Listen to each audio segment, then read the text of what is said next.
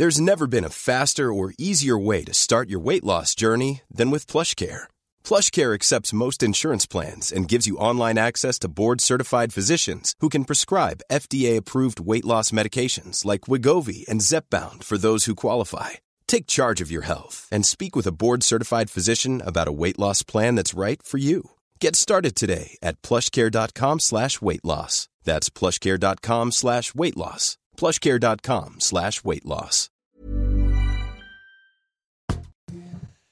Il est bientôt 6 heures, bienvenue à tous. Merci d'être avec nous, merci d'avoir choisi CNews. À la une ce matin, le projet de loi immigration souhaité par Emmanuel Macron pour le début de l'année prochaine. Le président de la République veut notamment installer des étrangers en zone rurale pour repeupler la ruralité. Le détail dès le début de ce journal. Le Royaume-Uni se prépare aux funérailles de lundi de la reine Elisabeth II. Les Londoniens font la queue, des heures d'attente pour se recueillir. On ira sur place. Le plafonnement des aides sociales, le sujet sur la table, après la publication du cumul des aides versées à une famille au mois d'août, 5700 euros au total. On y revient avec Gauthier Lebret.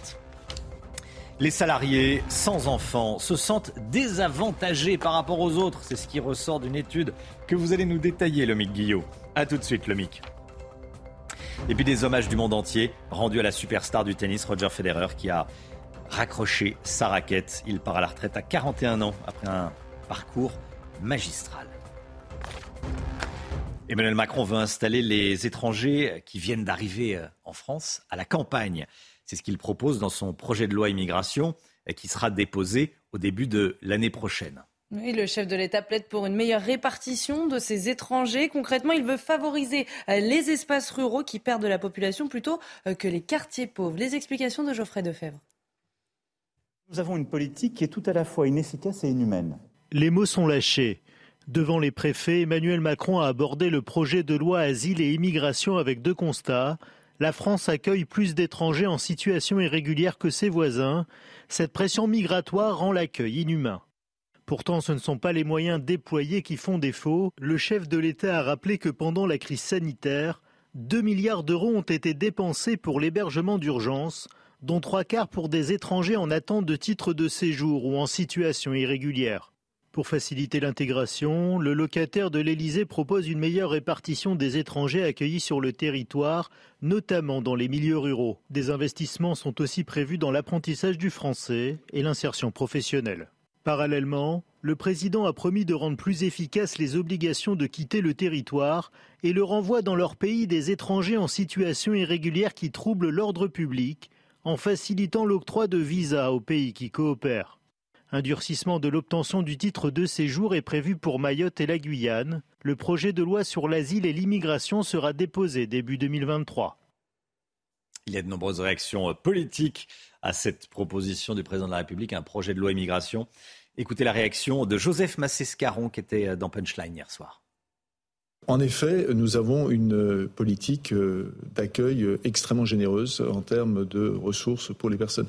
Euh, je, suis frappé que par rapport à des, périodes antérieures, quand je vais à Madrid ou quand je vais à Rome, je vois, par rapport à une époque, notamment à Madrid, je vois beaucoup moins de personnes issues de, l'immigration. Et j'ai posé plusieurs fois cette question à, des amis qui, qui travaillaient là-bas, mais qui travaillaient notamment à l'ambassade de France. Mais pourquoi et eux, ils m'ont dit, bah, c'est très simple parce que euh, la, France est un aspirateur et ils vont mm. directement en France. Ils ne mm. s'arrêtent plus aujourd'hui mm. à Madrid, comme ils ne s'arrêtent plus euh, à Barcelone, comme ils ne s'arrêtent plus à Rome. Ils vont directement en France. Voilà, et je vous pose la question sur le compte Twitter de CNews. Ce matin, Emmanuel Macron veut installer des étrangers à la campagne. Est-ce que c'est une bonne idée? Vous allez sur le compte Twitter de CNews et vous donnez votre avis. Vous pouvez voter depuis quelques minutes maintenant. Le public continue de se recueillir devant le cercueil de la reine Elisabeth II à Westminster Hall. Des milliers de personnes font la queue, parfois pendant des heures. Et voici euh, à nouveau des images en direct, hein, Chana et eh oui, les images en direct donc, de Westminster Hall où les gens continuent donc de défiler même euh, très tôt le matin. Les funérailles de la reine, je le rappelle, seront organisées lundi prochain. Et voici des images euh, en direct de, de, Londres. Parmi les gardes du cercueil de la reine, on pouvait voir deux ministres du Royaume-Uni. Hier, ils ont gardé le cercueil pendant 20 minutes. Oui, il s'agit du secrétaire britannique à la Défense et du secrétaire d'État du gouvernement euh, d'Écosse. Les deux hommes sont aussi membres de la Compagnie royale des archers qui sert de garde du corps au roi d'Écosse. Charles III termine aujourd'hui sa tournée royale après Londres, l'Écosse et l'Irlande du Nord. Le nouveau roi sera à Cardiff, au Pays de Galles. Une journée symbolique pour celui qui a été pendant plus de 65 ans prince de Galles. On fait le point sur le programme avec notre envoyé spécial à Cardiff, Florian Tardif. Ultime étape du tour des pays du Royaume-Uni pour le nouveau roi Charles III. Ultime étape et peut-être étape la plus symbolique celui qui fut pendant près de 65 ans le prince de Galles. Le couple royal débutera sa visite par une messe tenue en l'honneur d'Élisabeth II en la cathédrale de Llandaff. Ensuite, ils prendront la direction du Parlement euh, du euh, pays de Galles afin de rencontrer le Premier ministre gallois. Le nouveau roi prononcera un discours avant euh, de prendre la direction du château de Cardiff, une forteresse médiévale du XIe siècle euh, sur place. Le nouveau roi, accompagné de la reine consort, euh, devrait euh, rencontrer le public. Un moment particulièrement attendu sur place, moment périlleux également, puisqu'une partie de la population a peu apprécié cette décision du nouveau roi de nommer son fils William nouveau prince de Galles. En tout cas, ce sera la première fois sur place que les Gallois rencontreront celui qui fut pendant près de 65 ans donc le prince de Galles et qui est dorénavant le nouveau roi du Royaume-Uni. Voilà, édition spéciale lundi matin. On prendra l'antenne dès 5 h du matin puis toute la journée, bien sûr, sur CNews. C'est une histoire qui fait beaucoup réagir, l'histoire de cette famille de l'Est de la France qui a perçu au mois d'août 5 700 euros d'aide sociale, rien d'illégal. Mais le moins qu'on puisse dire, c'est que ça fait réfléchir sur le montant des aides sociales en France. Il faut préciser que c'est une famille de 10 enfants et que dans ces 5 700 euros, il y a près de 2 000 euros d'allocations de rentrée scolaire qui ne sont perçues qu'une fois dans l'année, forcément. Mais euh, malgré cela, la somme interpelle. C'est deux fois hein, le salaire médian des, Français qui y travaillent. Hein, si on prend 3 500 euros, 3 700 euros. Gauthier Lebret, c'est un sujet qui devient très sensible et très politique. Hein. Oui, ça devient politique, Romain, puisque Éric Ciotti, en pleine campagne pour la présidence des Républicains, veut limiter le montant euh, des allocations. Regardez son tweet 6 000 euros d'allocation familiale pour une famille de 10 enfants. Voilà où va l'argent euh, des Français. L'État ne peut plus être la vache à lait de certains profiteurs. Je porterai un projet de plafonnement euh, des allocations sociales. Nous devons en finir avec l'assistanat puisqu'Eric Ciotti est aussi député, vous le savez. Rappelons donc que cette famille n'a rien fait d'illégal. Il n'y a pas de fraude. C'est bien le système de redistribution qui lui permet aujourd'hui de toucher près de 6 000 euros. Alors politiquement, est-ce risqué de limiter le montant de ces aides et même leur nombre hein? Il y a plus de 1800 aides en France. Souvenez-vous, quand le gouvernement a voulu baisser les APL de 5 euros, ça a provoqué un véritable tollé. Emmanuel Macron lui-même a reconnu une erreur à l'époque. Donc c'est très compliqué politiquement de faire marche arrière, de fermer le robinet une fois qu'il est ouvert. Et puis euh, la situation de cette famille est évidemment tout à fait exceptionnelle. Par exemple, elle touche 1852 euros d'allocation familiale. Mais pour une famille de deux enfants, la norme en France, qui représente la plupart des familles, eh bien c'est 139 euros. Pour une famille avec trois enfants, 319 euros. Ça paraît tout de suite beaucoup moins mirobolant. Merci beaucoup Gauthier Lebret. Ce témoignage à présent d'un touriste espagnol violemment agressé à Lyon. Juan sortait d'un restaurant avec des amis quand des individus ont tenté de voler leur sac avant de les, rouer de coups. Très choqué, Juan ne se sent plus en sécurité en France. Hein. Et oui, l'Union des métiers et des industries de l'hôtellerie avait alerté sur cette insécurité grandissante à Lyon au début de la semaine. Eh bien, l'UMI a été reçu par la préfecture de la région. Marine Sabourin. En déplacement à Lyon pour le travail, des touristes espagnols décident de visiter la ville et se font agresser par une bande d'individus à la sortie d'un restaurant. Un groupe est arrivé et a essayé de voler deux de nos amis. Nous sommes allés les aider pour éviter qu'ils se fassent voler. L'un des agresseurs casse alors une bouteille, un signal selon lui pour appeler d'autres individus de la bande. Plein de gens ont commencé à sortir de chez eux. Ils nous ont poursuivis, ils m'ont jeté au sol, ils m'ont rué de coups et m'ont mis plein de coups de pied. Ils m'ont dit qu'ils voulaient de l'argent, mais j'ai refusé et je me suis enfui. Pour sa première visite en France, ce touriste espagnol est sous le choc. La ville où je vis en Espagne est dangereuse, mais je la connais. Là, je ne pensais vraiment pas que la France était si dangereuse. Depuis ce jour, ce touriste espagnol, traumatisé par cette expérience, affirme qu'il ne se sent plus en sécurité en France. Voilà, on vous en parlait hein, dès le début de la semaine de, ce coup de colère de cet appel à l'aide. Hein. Il n'y a pas d'autre mot des professionnels de la restauration et, de l'hôtellerie à, Lyon qui demandent à la mairie de faire quelque chose hein, pour la, la, sécurité dans Lyon parce qu'ils ont fait un bel été, les professionnels de la restauration.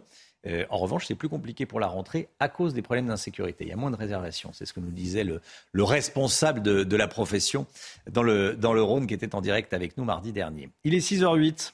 Allez, une page de l'histoire du, du tennis se tourne. Roger Federer prend sa retraite. On en parle tout de suite. Roger Federer a donc annoncé prendre sa retraite après la Lever Cup dans 10 jours. Et oui, Roger Federer, qui a 41 euh, ans pendant sa longue carrière, le Suisse a remporté pas moins de 103 titres, dont 20 euh, grands chelems. Alors il y a beaucoup d'hommages évidemment, beaucoup de tristesse de voir ce géant du tennis partir, notamment celui de son rival et ami de toujours Raphaël Nadal. J'aurais aimé que ce jour euh, n'arrive jamais, écrit-il sur Twitter. Et puis on va regarder la une de l'équipe qui titre God Save the King. God save the king. Voilà, il n'y a pas mieux. Hein. Euh, en football, trois nouveaux joueurs ont été appelés dans la liste de Deschamps. Hein. Benoît Badiachil, Youssouf Fofana et Colomwani sont euh, les heureux élus. À noter aussi le retour des attaquants Olivier Giroud et Ousmane Dembélé. Les Bleus vont disputer deux matchs de Ligue des Nations contre l'Autriche et le Danemark. Ce sera les 22 et 25 septembre prochains. Et puis du basket, jour, c'est jour de demi-finale hein, pour l'équipe de France. Et les Bleus affrontent la Pologne, invité surprise du dernier carré. Les joueurs de Vincent Collet ont frôlé l'élimination en huitième et en quart de finale. À chaque fois, les vice-champions olympiques étaient menés à quelques secondes de la fin du match. Début euh, donc de cette rencontre à 17h15.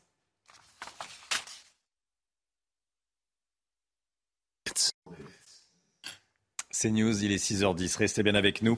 Dans un instant, vous entendrez un témoignage bouleversant, celui du fils de la femme de 89 ans, vous savez, qui avait été euh, agressé à Cannes par euh, trois individus violents, des, adolescents, hein, qui l'avaient attaqué par derrière pour lui voler euh, son, son, argent. Le fils de cette femme de 89 ans a témoigné chez Cyril Hanouna hier soir. Vous allez l'entendre. À tout de suite. C'est News, 6h15, bienvenue à tous, merci d'être avec nous. Euh, tout de suite le point info avec Chanel Housteau. Attention si vous devez prendre l'avion aujourd'hui, une grève des aiguilleurs du ciel va perturber le trafic aérien. Au moins un millier de vols sont annulés au départ ou à l'arrivée de la France. Prévoyez aussi de nombreux retards. Le syndicat national des contrôleurs du trafic aérien euh, demande une augmentation de leur salaire face à l'inflation. En Gironde, le feu est désormais fixé dans la commune de Somos. Le bilan a été revu à la baisse. 3400 hectares ont brûlé au total en trois jours. Du côté de la Charente, 400 hectares sont partis en fumée à cause de deux feux. C'est l'incendie le plus important jamais connu en Charente. Le premier foyer est maintenant fixé. L'autre a cessé sa progression.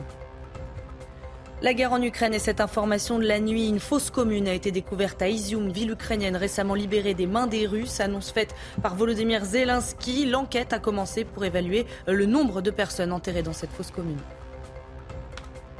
Ce témoignage bouleversant à présent, celui du fils de la femme de 89 ans qui avait été agressé à Cannes par trois adolescents violents, on s'en souvient tous, on en avait beaucoup parlé. René, c'est son nom, a pris la parole hier soir sur le plateau de Cyril Hanouna face au père de l'un des trois individus violents, des trois euh, adolescents euh, qui ont laissé cette, euh, dire, cette pauvre dame par terre après l'avoir attaquée par derrière, évidemment, à trois. Écoutez. C'est pas possible des trucs comme ça. C'est un tueur, votre fils, je vous jure. Je sais pas. Moi, déjà, j'aurais même pas eu le courage de monter comme vous, si c'était mon fils. De la, de, la honte, du geste, le coup qui met, c'est pour tuer, c'est pas pour agresser, piquer un sac, putain. C'est la mamie de l'avocat, ma mère. Je la connais. Elle est connue, ma mère, de l'avocat. Je, la connais personnellement. C'est une mamie, c'est putain de merde. Hein. Je suis désolé. En arriver à des trucs comme ça, c'est pas possible. Vous savez, je sais même pas, je, je sais même pas que c'est trop, trop, les boules. Je dors pas en ce moment le soir, à la nuit. Moi aussi, je dors Je vois défiler ma mère par terre, couchée par terre. Je dors pas. Eh, je la vois morte, ma mère. La pauvre. Franchement. Voilà, c'est le fils de la, de la victime qui est en, qui est en larmes, qui est euh, triste face au père de la victime qui le, qui le, qui le regarde. Voilà, c'était hier soir euh, chez, chez Cyril Hanouna. Le choc et la sidération au procès des attentats de Nice, hein, des attentats islamistes de Nice. hier, la Cour d'assises spéciale de Paris a découvert avec effroi la vidéo de l'attentat qui a tué 86 euh, personnes, vidéo filmée par les caméras de vidéosurveillance, euh, des images d'une violence innommable. Noémie Schulz y était, elle nous raconte. Il est impossible de décrire l'horreur des images projetées dans cette salle d'audience plongée dans la pénombre.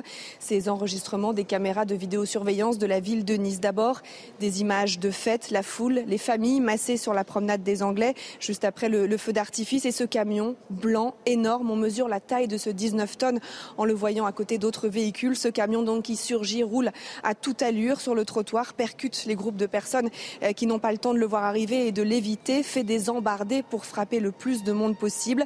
Pas de son, mais des images difficilement supportables, apocalyptiques pour reprendre les mots d'une rescapée. Dans la salle, alors qu'on vient euh, de voir un groupe de personnes euh, fauchées, plusieurs cris euh, étouffés proviennent des bancs de partis civils. Le long gémissement d'une femme qui se lève en pleurs et quitte la salle d'audience. La, salle qui sursaute, on entend des murmures d'effroi. Tout le monde est saisi aussi par le courage de ces hommes qui courent derrière le camion, qui suivent à vélo, à scooter et qui font tout pour essayer de le stopper en vain. Euh, quand il s'arrête euh, enfin, le camion a perdu euh, le capot, signe de la violence de ces 4 minutes 17 d'attaque, ces 4 minutes 17 d'épouvante.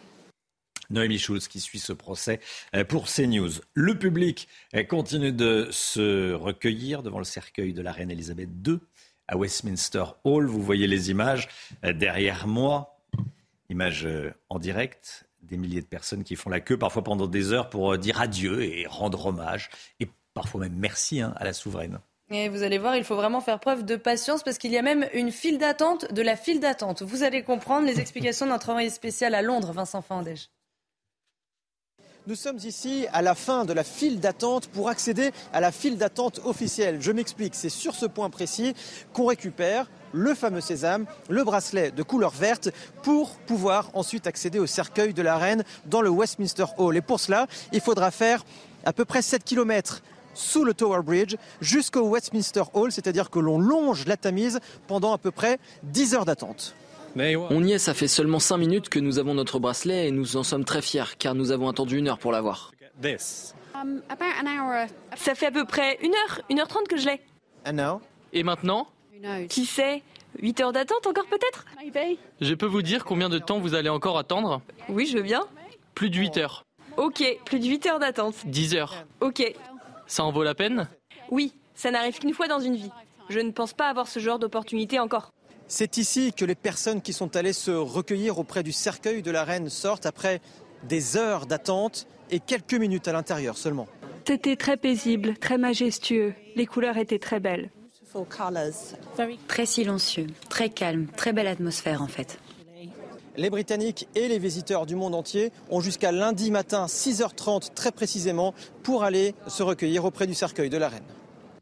L'interminable file d'attente. On va regarder à nouveau les images en direct, hein, évidemment. Regardez. Vous l'auriez fait la queue, tiens, vous, euh, bah, Chana J'en parlais avec Gauthier. Je pense que quand on est britannique, ouais, on a vraiment envie de le faire. Je pense que je l'aurais fait. J'aurais peut-être manqué de patience, mais je l'aurais fait. avec des amis. Le mic oui, avec des amis. Je pense que c'est une expérience de vivre cette file bah d'attente.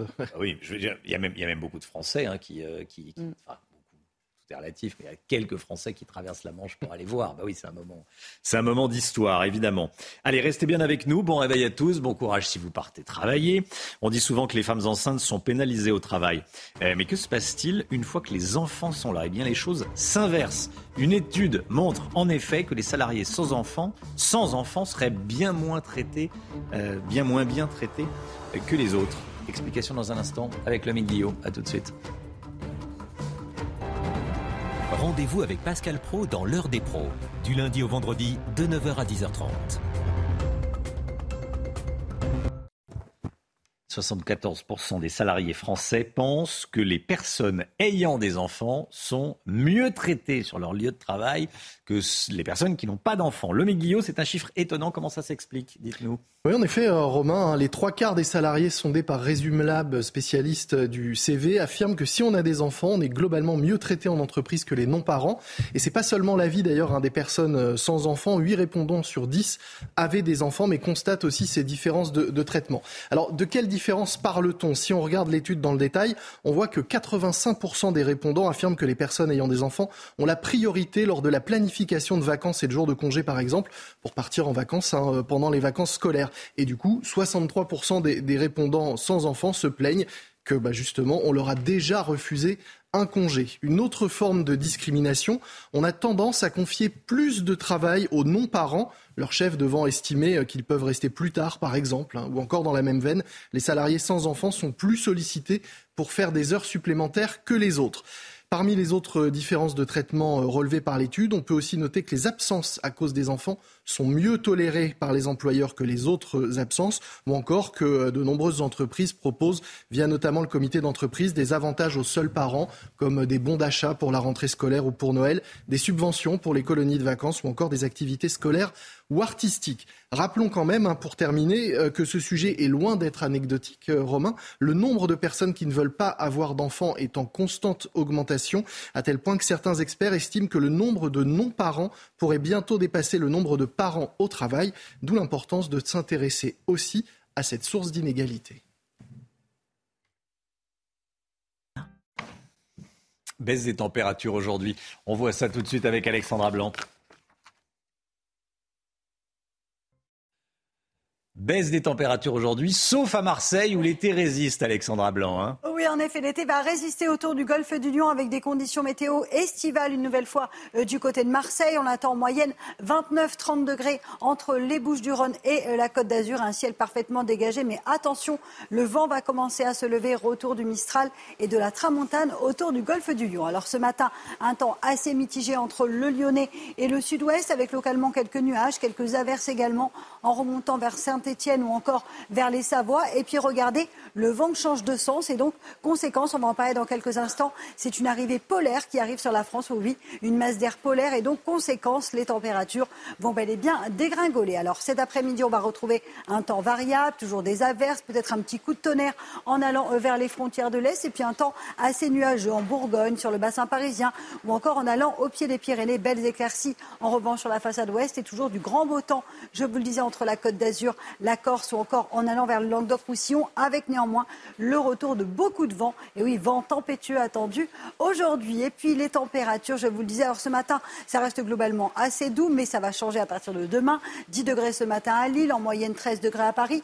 Grande douceur dans le sud, 18 degrés pour nos amis toulousains ou encore 20 degrés à Marseille. Et dans l'après-midi, chute sensible des températures sur le nord avec cette arrivée d'un air froid beaucoup plus polaire, beaucoup plus glacial. 18 degrés seulement à Paris, 17 degrés à Lille. On repasse d'ailleurs en dessous des normales de saison, tandis que l'été se maintient dans le sud avec 29 degrés euh, pour, euh, pour Nice et encore 31 degrés à Bastia. La suite du programme votre week-end, eh bien, le week-end sera plutôt beau en termes de conditions météo. C'est anticyclonique, donc les perturbations ne passent pas. En revanche, eh bien, les températures vont dégringoler et repasser en dessous des normales de saison. Ce sera plutôt des températures dignes d'un mois d'octobre avec du grand beau temps. Je vous le disais, forte rafale de vent attendue en basse vallée du Rhône. Et puis à partir de lundi, du grand beau temps également avec une légère remontée des températures. Mais vous n'aurez plus 30 degrés euh, sur le nord. On en sera bien loin avec des températures automnales. Et oui, ça y est, c'est bientôt l'automne.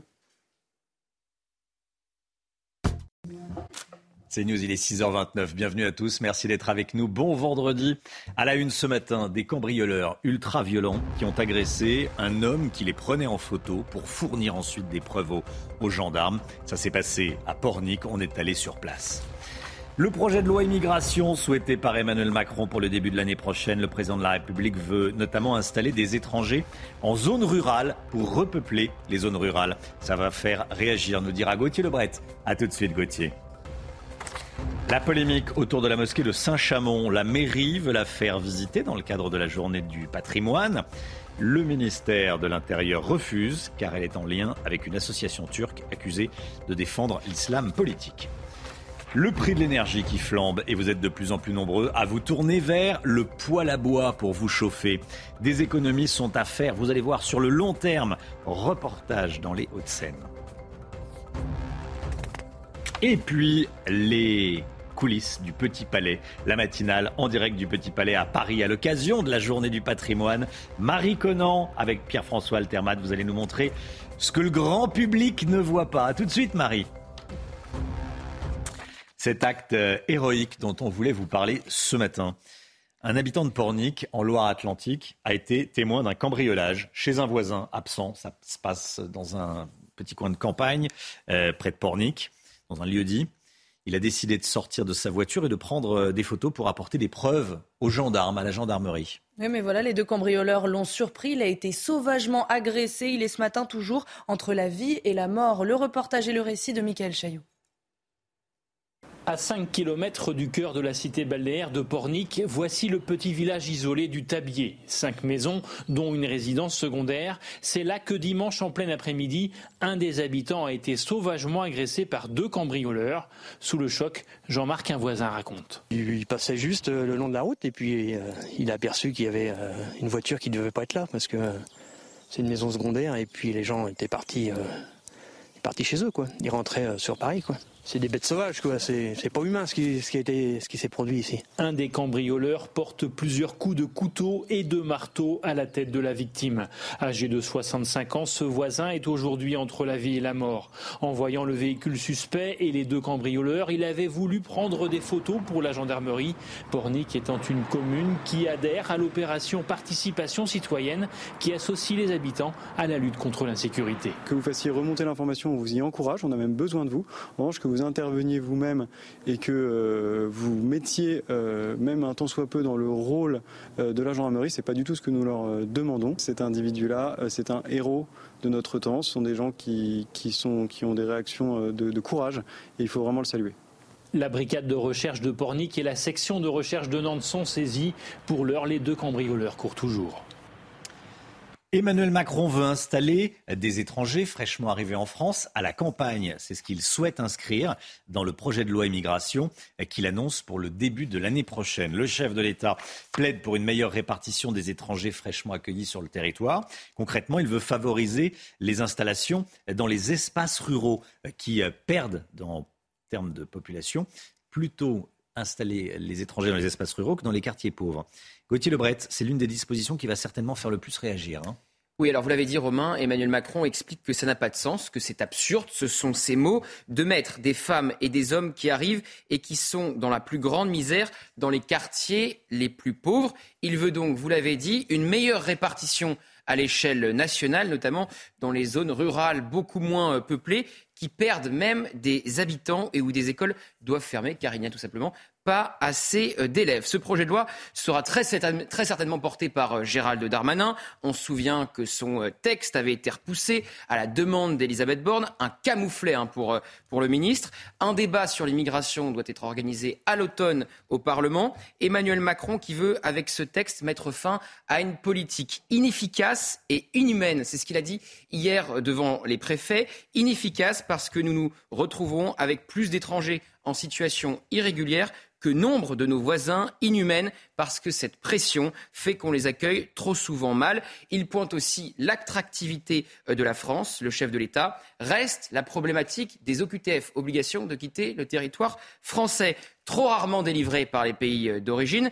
Emmanuel Macron avait divisé de moitié les visas pour l'Algérie car trop peu d'OQTF étaient délivrés. Il est allé en août dernier en Algérie. Il a promis plus de visas aux Algériens. Est-ce que la France aura plus d'OQTF Sûrement oui, mais toujours pas assez. Merci Gauthier Lebret. On sera à 7h10 avec Charles Prats, délégué de l'Association professionnelle des, magistrats. On parlera de ces, de ces questions-là. Et puis je vous pose la question sur le compte Twitter de CNews ce matin. Emmanuel Macron veut installer des étrangers fraîchement arrivés en France à la campagne, en zone rurale. Est-ce que c'est une bonne idée? Vous êtes 90% à dire non, vous êtes 10% à dire oui. Ce n'est pas un sondage, c'est une consultation sur le compte Twitter de CNews. Vous y allez et vous donnez votre avis. C'est une histoire qui fait beaucoup réagir, l'histoire de cette famille de l'Est de la France qui a perçu au mois d'août 5 700 euros d'aide sociale. Rien d'illégal, mais le moins qu'on puisse dire, c'est que ça fait réfléchir sur le montant des aides sociales en France, Chana. Il faut préciser que c'est une famille de 10 enfants et que dans ces 5 500 euros, il y a près euh, de 2 000 euros d'allocation de rentrée scolaire qui sont donc perçus euh, qu'une fois euh, dans l'année. Malgré ça, eh bien, la somme interpelle puisque c'est deux fois le salaire médian des Français qui travaillent. Alors comme tous les matins, on vous consulte dans la, matinale, on vous donne euh, la parole. Ce matin, on vous pose cette question. Est-ce qu'il faut plafonner le montant global des aides sociales? Écoutez vos réponses, c'est votre avis. Je pense franchement qu'un vrai contrôle, ça s'impose, parce qu'il y a vraiment des gens qui sont dans le besoin. Il ne faut pas les pénaliser. La situation est trop difficile. Et puis il y a beaucoup d'abus. Donc effectivement, le contrôle, ça serait vraiment nécessaire. Moi, je suis toujours euh, partisan euh, d'aider, euh, d'aider au maximum. Donc, de toute façon, plus les gens sont aidés, plus ils, sont, ils se retrouvent dans des situations plus favorables. Et de toute façon, je pense que ça participe aussi à, l'élévation générale, à la fois du niveau de vie et puis de, la qualité de vie des gens. Moi, je fais la différence entre la location logement, effectivement, et les aides pour le RSA, pour peut-être qu'on aide trop les gens au niveau du travail. Le cauchemar continue pour cette propriétaire obligée de cohabiter avec euh, sa locataire qui lui fait vivre un enfer. Vous vous en souvenez certainement, vous avez raconté son histoire sur CNews. Le tribunal de Longjumeau dans l'Essonne a acté l'expulsion de la locataire de Sandrine qui ne paye plus son loyer depuis deux ans, mais il y a un mais, Chana. Eh oui, puisqu'il y a deux mois de délai légaux avant de l'expulser, ce qui nous amène à début novembre, date de début de la trêve hivernale. Sandrine devra donc tenir encore jusqu'à la fin du mois de mars prochain au minimum. Le public continue de se recueillir devant le cercueil de la reine Elisabeth II à, Westminster Hall. Des milliers de personnes font la queue, parfois pendant des heures, pour dire adieu à la, à la souveraine. Regardez les images qui nous parviennent en direct, bien sûr. Les funérailles de la reine seront organisées lundi, édition spéciale sur CNews dès 5 heures du matin. Et oui, et euh, vous allez voir également les, euh, les euh, Britanniques qui se recueillent à Westminster Hall auprès. Ah, nous l'avons pas, on l'aura dans le prochain journal. La mosquée de Saint-Chamond dans la Loire, retirée des journées du patrimoine. Décision prise par le ministère de la Culture en raison de son lien avec l'association turque Miligorus, association très controversée accusée de, défendre un islam politique. Hein. la mosquée a donc été retirée du site officiel de l'événement tenu par le gouvernement, une décision que ne soutient pas la mairie. Vous allez voir, reportage de Quentin Grébel et Marine Sabourin. Le retrait de la mosquée de Saint-Chamond des journées européennes du patrimoine fait réagir. Cette décision intervient après plusieurs signalements de l'opposition municipale au ministère de la Culture. Il y a un problème euh, avec cette, mouvance puisqu'elle est euh, radicale et récemment illustrée euh, par ces faits de radicalisation islamiste en ayant invité eh un islamiste notoire, un influenceur, Mohamed Nadir, en conférence le 14 janvier 2022 à Saint-Chamond. J'ai aussitôt alerté eh les autorités, tous les acteurs voilà, des autorités nationales et locales. En effet, cette mosquée est connue pour être affiliée à Milis Gorus, association célèbre pour ses liens avec le pouvoir politique turc. Elle avait notamment refusé l'année dernière de signer la charte des principes pour l'islam de France. Dans un communiqué, la mosquée réagit. Les personnes qui tentent de nous empêcher de participer aux journées européennes du patrimoine sont en réalité les véritables séparatistes. Ils sont animés par ce sentiment de haine envers tout ce qui y a de musulmans. Nous œuvrons pour le dialogue, la paix, la tolérance. Ce sont des artisans de la haine, de la calomnie et de xénophobie. La mairie affirme quant à elle qu'aucun élément probant ne peut justifier une interdiction ou une annulation de cette manifestation. Malgré son retrait du site du ministère de la Culture, la mosquée de Saint-Chamond, soutenue par la municipalité, l'assure, elle accueillera des visiteurs tout le week-end. En Gironde, le feu est désormais fixé dans la commune de Somos. Les, pompiers ont lutté pendant trois jours et trois nuits hein, pour contenir les flammes. Le bilan a été revu à la baisse. 3400 hectares brûlés au total. On parlait euh, de 3700. Ce sont 3400 hectares. Et le vent d'ouest a apporté de l'humidité, c'est ce qui a beaucoup aidé euh, les pompiers. Presque toutes les personnes évacuées ont pu regagner leur, euh, leur domicile. Des incendies également en Charente, hein, Chana. 400 hectares sont partis en fumée à cause de deux feux. C'est l'incendie le, le, plus important jamais connu en Charente. Le premier foyer est maintenant fixé. L'autre a cessé sa progression. 580 pompiers étaient mobilisés cette nuit avec quatre canadaires, deux Dash et deux hélicoptères. 16 départs de feu à, à peu près euh, simultanés ont été recensés. Donc la piste d'un pyromane est privilégiée. Une page de l'histoire du tennis se tourne. Roger Federer tire sa révérence. On en parle tout de suite.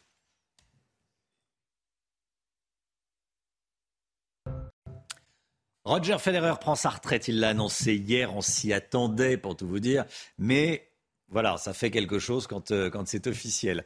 Il l'a dit bien sûr sur les, les réseaux sociaux. Il prendra sa retraite après la Lever Cup dans 10 jours pendant sa carrière, le Suisse a remporté pas moins de 103 titres, dont 20 euh, grands chelems. Son ami et rival de toujours, Raphaël Nadal, lui a rendu hommage sur Twitter. Regardez, euh, j'aurais aimé que ce jour n'arrive jamais, écrit-il. Et puis on va regarder ensemble la une de l'équipe qui titre euh, God Save the King. Alors pour Frédéric Valois, auteur de l'essai Federer, un mythe contemporain, Roger Federer est une légende du sport. Écoutez. En réalité, Roger Federer est plus qu'un joueur de tennis. Euh, c'est d'ailleurs la thèse qu'on a défendue euh, dans, un livre que j'ai écrit sur lui. C'est un mythe, un mythe qui par définition dépasse le cadre d'origine, son cadre d'origine qui est le tennis. Et les, commentaires qu'on voit sur les réseaux sociaux ou dans les médias sont absolument pas surprenants. Ils sont à la hauteur de ce qu'il a incarné sur et en dehors du court. Allez, du football avec trois nouveaux joueurs appelés dans la liste de Didier Deschamps. Et Benoît Badiachil, Youssouf Fofana et Colomwani sont les heureux, les heureux élus. À noter aussi le retour des attaquants euh, Olivier Giroud et Ousmane Dembélé. Les Bleus vont disputer deux matchs de Ligue des Nations contre l'Autriche et le Danemark les 22 et 25 septembre prochains. Puis du basket, Chana. Hein. Oui, du basket avec jour de demi-finale pour l'équipe de France. Les Bleus affrontent euh, la Pologne, invité surprise du carré du dernier carré. Euh, les joueurs de Vincent Collet ont frôlé l'illumination en huitième et en quart de finale. À chaque fois, les vice-champions olympiques étaient menés à quelques quelques secondes de la fin du match. Début de cette rencontre à 17h15. « 6h41, merci d'être avec nous. Restez bien sur CNews. Dans un instant, on va retrouver Marie Conan en direct du musée du Petit Palais, la matinale CNews dans les coulisses du Petit Palais. On va vous montrer des choses que les visiteurs ne peuvent pas voir. Ce sont les journées du patrimoine demain. Restez bien avec nous, à tout de suite.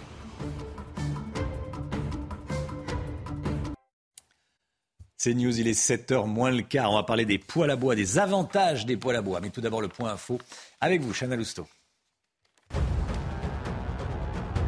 Attention, si vous devez prendre l'avion aujourd'hui, une grève des aiguilleurs du ciel va perturber le trafic aérien. Au moins un millier de vols sont annulés au départ ou à l'arrivée de la France. Prévoyez aussi de nombreux retards. Le syndicat national des contrôleurs du trafic aérien demande une augmentation de leur salaire face à l'inflation.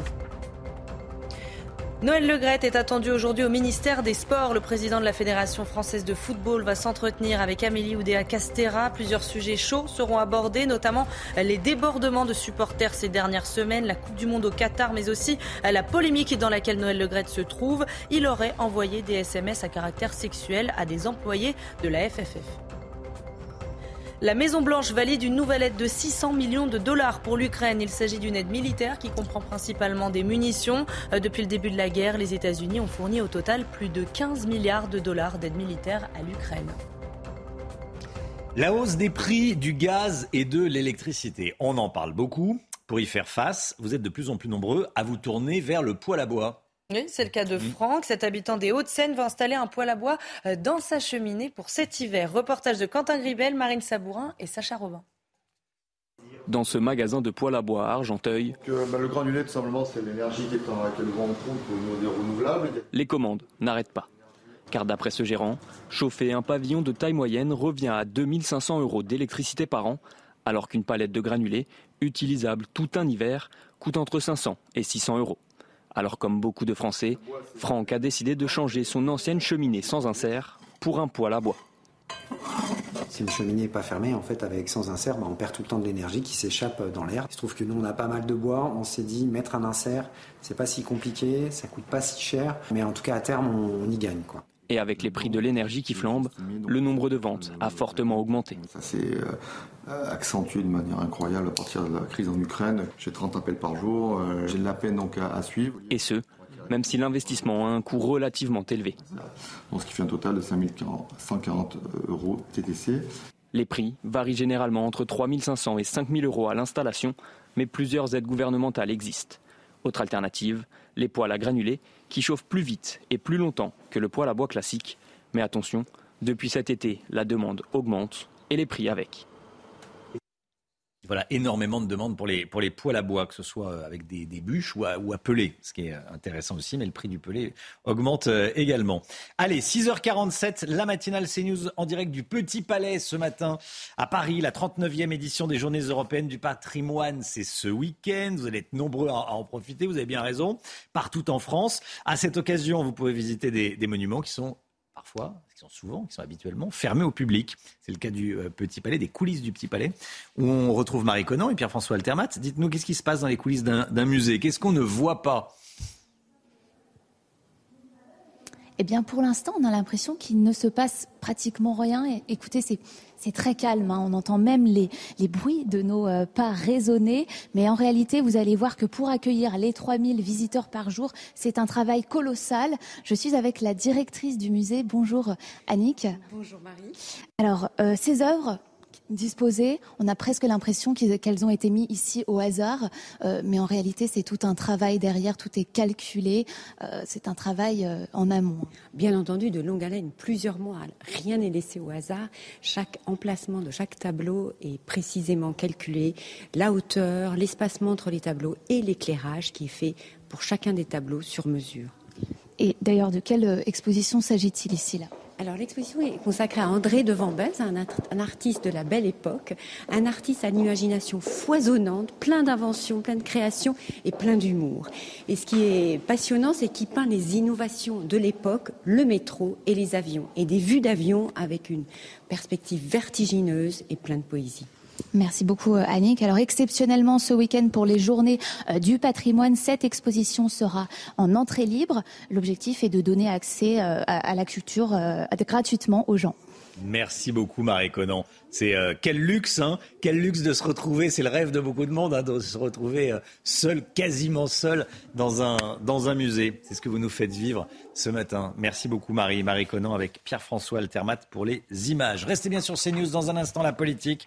Avec vous, Gauthier Lebret, on va revenir sur cette histoire euh, de cumul d'aide sociale. 5 700 euros d'aide sociale pour une seule famille de 10 enfants dans le Barin. Ça fait réagir. Est-ce qu'il faut plafonner les aides sociales? Est-ce que la France est trop généreuse?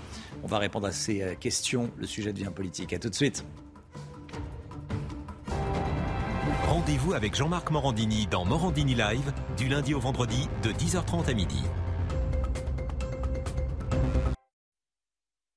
Politique. C'est une histoire qui fait beaucoup réagir. L'histoire de cette famille de l'Est de la France qui a perçu au mois d'août 5 700 euros d'aide sociale, rien d'illégal, mais le moins qu'on puisse dire, c'est que ça fait réfléchir sur le montant des aides sociales en France. Il faut préciser que c'est une famille de 10 enfants et que dans ces 5 789 euros et 53 centimes, il y a près de 2000 euros d'allocations de rentrée scolaire qui ne sont perçues, bien sûr, qu'une fois dans l'année.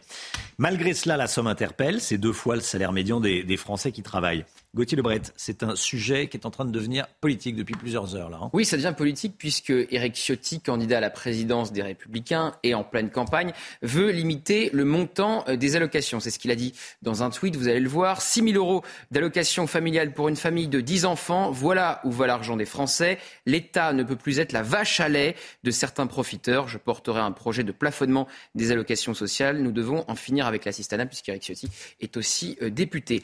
Rappelons que cette famille n'a rien fait euh, d'illégal, il n'y a pas de fraude, c'est bien le système de redistribution qui lui permet aujourd'hui de toucher près de 6 000 euros. Alors, politiquement, est-ce risqué de limiter le montant de ces aides et même leur nombre? Il y a plus de 1800 aides hein, en France. Souvenez-vous, quand le gouvernement a voulu baisser de 5 euros les APL, les aides pour le logement, ça avait provoqué un véritable tollé. Même Emmanuel Macron avait reconnu une erreur. Donc c'est très compliqué politiquement de faire marche arrière, de fermer le robinet quand vous l'avez ouvert.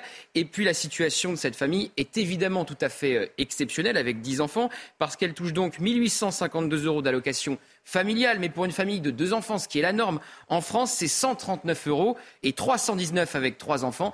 Tout de suite, ça paraît beaucoup moins mirobolant.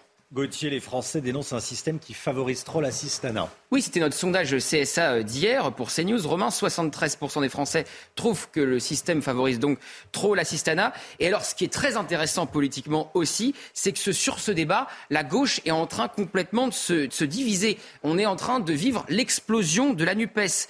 Fabien Roussel, patron du, Parti communiste français, a dit à la fête de l'humanité le week-end dernier préférer la gauche du travail à la gauche des allocs. Toute la France insoumise lui est tombée dessus. Sandrine Rousseau, députée euh, verte, a dit hier que la valeur travail était une valeur de droite et qu'il devait y avoir un droit à la paresse. Donc cette alliance de circonstances pour les législatives est en train d'imploser. Ça sera très intéressant de les voir faire leur rentrée parlementaire en octobre prochain quand les débats euh, vont reprendre, car le temps de cette alliance semble bien compter, Romain. Gauthier Lebret, merci beaucoup Gauthier. Le droit à la paresse, euh, est-ce que la valeur travail est vraiment de, droite? Euh, On en parlera, tiens, avec Aurore Berger, qui est députée, présidente du groupe euh, Renaissance à l'Assemblée nationale. Je l'interrogerai à 8h15 ce matin. Le temps, tout de suite, Alexandra Blanc, baisse des températures aujourd'hui.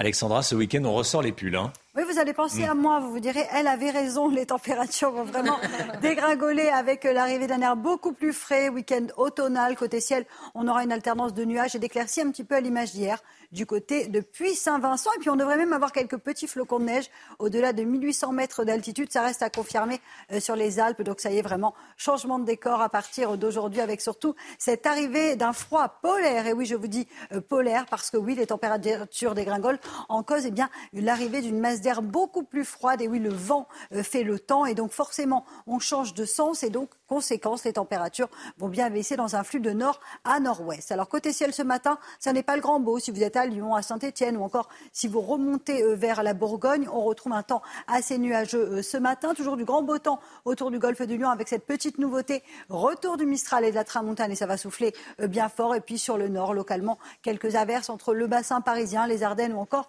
en allant vers les régions du nord. Dans l'après-midi, on attend des pluies un petit peu plus soutenues euh, sur le nord-est, quelques coups de tonnerre en remontant euh, vers les frontières de l'est. Et puis regardez, quelques belles éclaircies sur la façade ouest, notamment en Bretagne ou encore en Gironde, où le temps restera bien clément. Et puis dans le sud, toujours du grand, grand beau temps avec le vent qui va se renforcer, des rafales de l'ordre de 60 à 70 km par heure. Puis sur le Cap Corse, vous pourrez localement avoir jusqu'à 100 km heure de vent.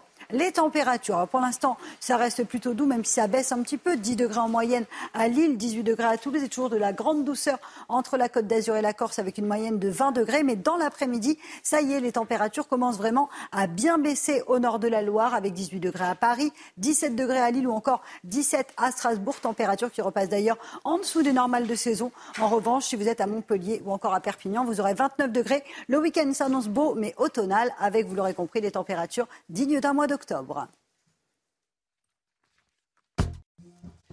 Il est bientôt 7 heures. Bon réveil à tous. Merci d'être avec nous à la une ce matin. Le projet de loi immigration souhaité par Emmanuel Macron pour le début de l'année prochaine. Le président de la République veut notamment installer des étrangers en zone rurale pour repeupler les zones rurales. Le détail dès le début de ce journal. Le Royaume-Uni se prépare aux funérailles de lundi. Les Londoniens font la queue à Londres. On ira sur place. Images en direct. Les salariés sans enfants se sentent désavantagés par rapport aux autres. C'est ce qui ressort d'une étude que vous allez nous détailler, Lomic Guillot. A tout de suite, Lomic. Des hommages du monde entier à la superstar du tennis, Roger Federer, qui a raccroché sa raquette. Il part à la retraite à 41 ans après un parcours magistral. Et puis le stationnement à Paris, certains se sont déjà fait verbaliser alors qu'ils étaient en train de tenter de payer leur stationnement avec leur application sur leur téléphone. Les verbalisations abusives se multiplient, nous dira Pierre Chasseret. Emmanuel Macron veut installer des étrangers fraîchement arrivés en France à la campagne, en zone rurale. C'est ce qu'il souhaite inscrire dans le projet de loi immigration qui sera déposé au début de l'année prochaine. Le chef de l'État plaide pour une meilleure répartition de ces étrangers. Concrètement, il veut qu'on les installe dans les espaces ruraux, là où il y a moins de population, plutôt que dans les quartiers euh, populaires. Les explications de Geoffrey Defebvre. Nous avons une politique qui est tout à la fois inefficace et inhumaine. Les mots sont lâchés. Devant les préfets, Emmanuel Macron a abordé le projet de loi asile et immigration avec deux constats. La France accueille plus d'étrangers en situation irrégulière que ses voisins. Cette pression migratoire rend l'accueil inhumain. Le chef de l'État souhaite une meilleure répartition des étrangers accueillis sur le territoire, notamment dans les milieux ruraux, pour freiner la perte de population et maintenir ouverts les écoles et collèges qui fermeraient faute d'élèves. Des investissements sont aussi prévus dans l'apprentissage du français et l'insertion professionnelle. Parallèlement, le président a promis de rendre plus efficaces les obligations de quitter le territoire et le renvoi dans leur pays des étrangers en situation irrégulière qui troublent l'ordre public, en facilitant l'octroi de visas aux pays qui coopèrent. Un durcissement de l'obtention du titre de séjour est prévu pour Mayotte et la Guyane. Le projet de loi sur l'asile et l'immigration sera déposé début 2023. Voilà, alors que pensez-vous de la proposition du président de la République? On vous a posé la question.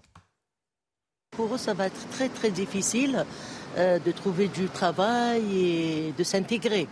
Parce que si on met tout le monde, tous les immigrants dans le même quartier, tout ça, c'est n'est pas une bonne chose. Hein. Pour moi, c'est mieux parce qu'au lieu de rester sur les périphéries, c'est mieux d'aller en province parce que c'est trop. On en a marre de voir les gens sur les périphéries, là, c'est pas bon. Voilà, réaction recueillie euh, ce matin. Je vous pose la question sur le compte Twitter de CNews. Bonne ou mauvaise idée? Regardez vos réponses. Ce n'est pas un sondage, mais bien une consultation. Non, ce n'est pas une bonne idée. Oui, c'est une bonne idée. 9%. On va en parler euh, dans un instant avec Charles Prats, qui est délégué euh, de l'Association professionnelle des, magistrats et qui connaît bien ces questions. À tout de suite, Charles Prats. Emmanuel Macron, donc, cette, proposition. Et, on va parler également du public qui continue de se recueillir devant le cercueil de la reine Elisabeth II à Westminster Hall. Regardez ces images qui nous parviennent en, direct. L'interminable file d'attente. Ah oui, des milliers de personnes font la queue parfois pendant des heures pour dire adieu à la reine. Je rappelle que les funérailles de la reine sont organisées euh, lundi prochain. Et il y a même une file d'attente dans la file d'attente. C'est ce que nous dira Vincent Fandège euh, dans, dans, un instant, aux alentours de, de 7h15. Ce témoignage à présent d'un touriste espagnol violemment agressé à Lyon. Vous en parlez dès mardi. Les professionnels de la restauration et les professionnels de l'hôtellerie tirent la sonnette d'alarme, lancent un appel aux maires. Faites quelque chose. Nos clients et les Lyonnais, les touristes et les Lyonnais, en ont marre de l'insécurité et ça commence à se voir notamment sur la fréquentation des, des, restaurants et, des hôtels. Témoignage ce matin. Juan, touriste espagnol, donc, sortait d'un restaurant avec des amis quand des individus ont tenté de voler leur sac avant de les rouer de coups. Hein. Et très choqué, euh, Juan ne se sent tout simplement plus en sécurité en France. Le récit de Marine Sabourin. En déplacement à Lyon pour le travail, des touristes espagnols décident de visiter la ville et se font agresser par une bande d'individus à la sortie d'un restaurant. Un groupe est arrivé et a essayé de voler deux de nos amis. Nous sommes allés les aider pour éviter qu'ils se fassent voler. L'un des agresseurs casse alors une bouteille, un signal selon lui pour appeler d'autres individus de la bande. Plein de gens ont commencé à sortir de chez eux. Ils nous ont poursuivis, ils m'ont jeté au sol, ils m'ont rué de coups et m'ont mis plein de coups de pied. Ils m'ont dit qu'ils voulaient de l'argent, mais j'ai refusé et je me suis enfui. Pour sa première visite en France, ce touriste espagnol est sous le choc. La ville où je vis en Espagne est dangereuse, mais je la connais. Là, je ne pensais vraiment pas que la France était si dangereuse. Depuis ce jour, ce touriste espagnol, traumatisé par cette expérience, affirme qu'il ne se sent plus en sécurité en France. Allez, le sport tout de suite. On va parler d'une euh, page de l'histoire du tennis qui se tourne évidemment avec euh, le départ à la retraite, si tant est qu'on puisse parler de retraite, pour Roger Federer. Roger Federer annonce qu'il prendra sa retraite après la Lever Cup dans 10 jours. Et Roger Federer qui a 41 ans. Alors évidemment, il y a beaucoup d'hommages après euh, cette annonce, notamment euh, celui de son ami et rival de toujours, Raphaël Nadal, qui lui rend hommage sur Twitter. J'aurais aimé que ce jour n'arrive jamais, écrit-il. Et puis regardez la une de l'équipe qui titre euh, God Save the King. Je rappelle que pendant sa longue carrière, le Suisse a remporté pas moins de 103 titres, dont 20 grands chelems du football. Trois nouveaux joueurs ont été appelés dans la liste de Didier Deschamps. Hein. Il s'agit de Benoît Badiachil, Youssouf Fofana et Kolo euh, Mohani. À noter aussi le retour des attaquants Olivier Giroud et Ousmane Dembélé. Les Bleus vont disputer deux matchs de Ligue des Nations contre l'Autriche et le Danemark. Ce sera le 22 et le 25 septembre prochain. Et puis du basket, jour de demi-finale pour l'équipe de France. Les Bleus affrontent la Pologne, invité surprise du dernier carré. Les joueurs de Vincent Collet ont frôlé l'élimination en huitième et en quart de finale. À chaque fois, les vice-champions olympiques étaient menés à quelques secondes de la fin du match. Début de la rencontre à 17h15. Aide sociale, est-ce que la France est trop généreuse? Restez bien avec nous, on va en parler dans un instant avec Charles Prats, délégué euh, de l'association professionnelle des magistrats. A tout de suite. C'est News, il est 7h09. Merci d'être avec nous. Merci Charles Pratt d'être en direct avec nous ce matin dans la matinale, vice-président de l'Association professionnelle des magistrats, auteur du livre Le cartel des fraudes. Vous connaissez parfaitement les aides sociales en France. Vous dénoncez souvent les, abus. Et je voulais vous avoir ce matin euh, pour parler de, différentes, euh, différentes informations. Tout d'abord, euh, ce projet de loi immigration que le président de la République appelle de ses voeux, il a donné une date. Début de l'année prochaine, projet de loi, donc initiative du gouvernement. Hein, ce n'est pas une proposition de loi qui serait initiative des députés. Là, c'est vraiment, ça sera le gouvernement qui va faire sa proposition. Emmanuel Macron dit que notre système d'aide sociale et médicale pour les étrangers, notre système est beaucoup plus généreux euh, que, que, chez nos voisins, que les Français sont plus généreux envers euh, euh, les étrangers qui arrivent sur leur, leur territoire. Est-ce que c'est vrai? C'est tout à fait exact. Euh, si vous voulez, il y a deux options. Soit l'étranger qui arrive sur, sur, notre territoire est en situation régulière. On lui délivre un titre de séjour. Dans ce cas-là, bah, il a la sécurité sociale comme tout le monde, la, la prise en charge par l'assurance maladie. Euh, s'il travaille, il va cotiser. S'il ne travaille pas, il sera quand même pris en charge, voire même avec ce qu'on appelait avant la CMU. Hein.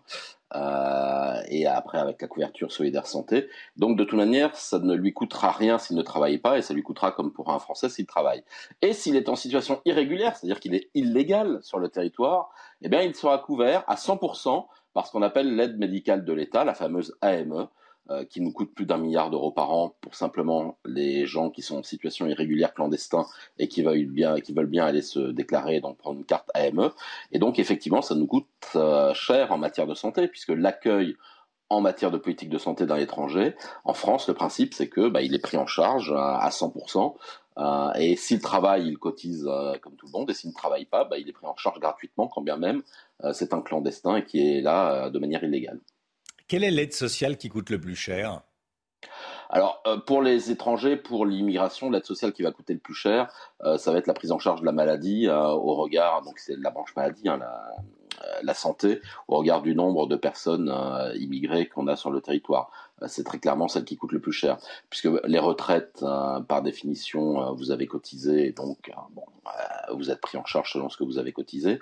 après, bon, vous avez la branche famille aussi, donc toutes les allocations minima sociaux, etc. le RSA, les allocations logement, ce genre de choses.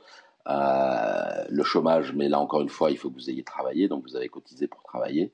Euh, véritablement, la, le système de prise en charge qui coûte le plus cher euh, au niveau de l'immigration, c'est la, branche maladie, c'est effectivement les soins. Hmm. Le gouvernement veut instaurer un système automatique de versement des aides sociales qui pourrait être en thèse dans une dizaine de départements pour que tous ceux qui ont droit aux aides sociales les perçoivent, qu'il n'y ait pas de perte. C'est une bonne ou une mauvaise idée selon vous? C'est une très très très mauvaise idée. Euh, c'est une très mauvaise idée. Les, les spectateurs vont comprendre pourquoi. Euh, ça fait bien, un certain nombre de temps que je le dis. La Cour des comptes nous l'a révélé au mois de septembre 2020. En France, pour 67 millions d'habitants, nous prenons en charge 75 millions 300 000 assurés sociaux. Donc immédiatement, vous comprenez qu'on a un problème dans le fichier.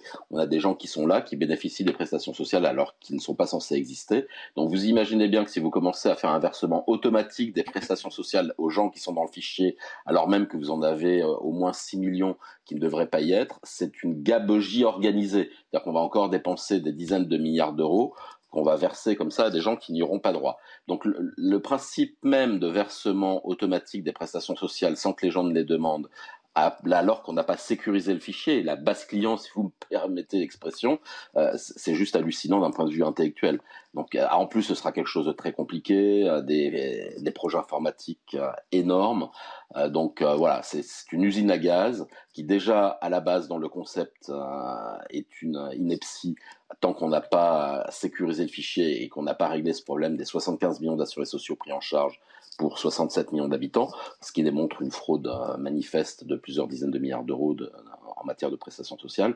Donc il faut d'abord commencer par ça, et puis une fois que ça sera réglé, on pourra commencer à voir euh, ce qu'on peut faire sur du versement automatique ou pas. Mmh. Et, étant précisé que si on commençait déjà par simplifier les démarches, euh, ça éviterait beaucoup de non-recours au droit. Ouais. Je voulais vous entendre également sur les, les 5 700 euros d'aide sociale versée à une famille de 10 enfants. On en parle beaucoup dans le Barin.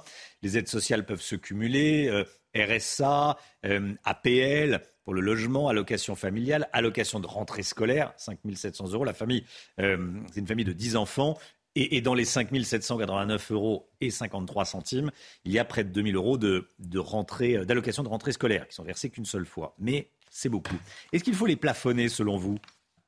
Non. Les aides sociales? Non.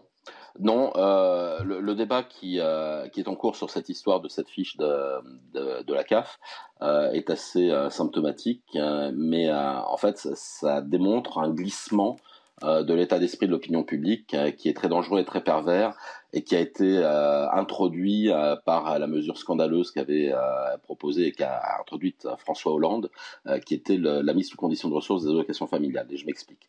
Le principe de la sécurité sociale de 1945, c'est la solidarité entre les générations et entre les Français, qu'ils soient riches ou qu'ils soient pauvres, quels que soit leur revenu. En clair, vous cotisez, donc vous payez selon vos revenus et vous recevez la même chose du système de sécurité sociale. Euh, par exemple, quand vous êtes malade, hein, que vous soyez riche ou que vous soyez pauvre, vous êtes pris en charge de la même manière à l'hôpital euh, et on vous rembourse vos soins pareil, hein, que vous soyez smicard ou millionnaire. Par contre, vos cotisations ne sont pas les mêmes. Quand vous êtes smicard, vous cotisez à hauteur de euh, votre salaire de SMIC. Quand vous êtes millionnaire, vous cotisez à hauteur de votre salaire de millionnaire. Euh, mais c'est ça le principe de la sécurité sociale. Et pour les allocations familiales, avant, c'était pareil. Quand vous aviez cinq enfants, que vous soyez au chômage ou que vous soyez millionnaire, vous aviez droit aux mêmes allocations familiales, mais parce que vos cotisations n'étaient absolument pas les mêmes.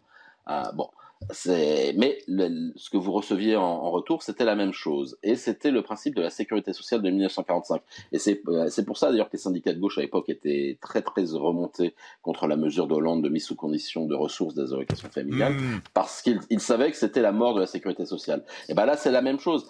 Euh, une famille qui a 10 enfants, et ben elle a des allocations familiales pour 10 enfants. Donc on plafonne pas.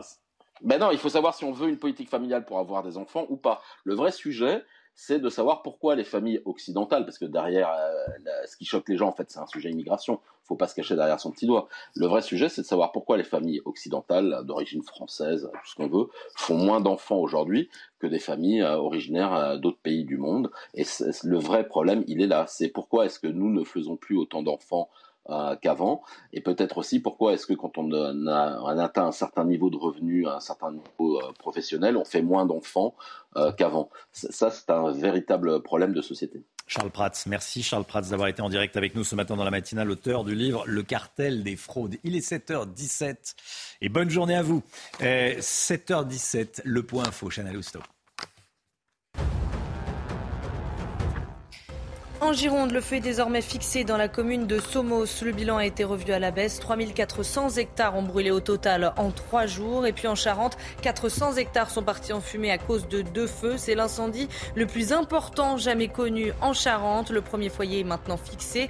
L'autre a cessé sa progression. L'affaire Pogba, le grand frère de Paul Pogba, Mathias, a reconnu hier pendant sa garde à vue être à l'origine de la vidéo menaçante. Dans cette vidéo, l'homme de 32 ans promettait, je vous le rappelle, des révélations sur l'international français qui pouvaient nuire à sa réputation. Pendant son audition, Paul Pogba avait estimé que son frère était sous la pression des personnes euh, qui voulaient lui soutirer de l'argent. Eh bien non, c'est bel et bien Mathias Pogba qui est l'instigateur de ces menaces. La guerre en Ukraine et cette information de la nuit, une fausse commune a été découverte à Izium, ville ukrainienne récemment libérée des mains des Russes, annonce faite par Volodymyr Zelensky. L'enquête a commencé pour évaluer le nombre de personnes enterrées dans cette fausse commune. Allez, on part à Londres. Le public continue de se recueillir devant le cercueil de la reine Elisabeth II à Westminster Hall. Des milliers de personnes qui font la queue, parfois pendant des heures, pour dire adieu à la souveraine, pour lui rendre hommage, pour lui dire merci. Et vous allez voir, Romain, qu'il faut vraiment faire preuve de patience parce qu'il y a même une file d'attente de la file d'attente. Vous allez comprendre toutes les explications de notre envoyé spécial, Vincent Fandège.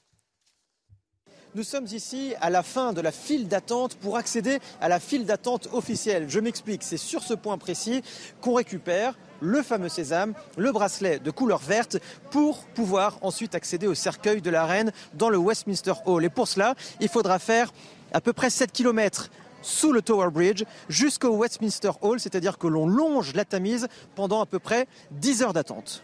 On y est, ça fait seulement 5 minutes que nous avons notre bracelet et nous en sommes très fiers car nous avons attendu une heure pour l'avoir. Ça fait à peu près une heure, une heure trente que je l'ai. Et maintenant? Qui sait? 8 heures d'attente encore peut-être?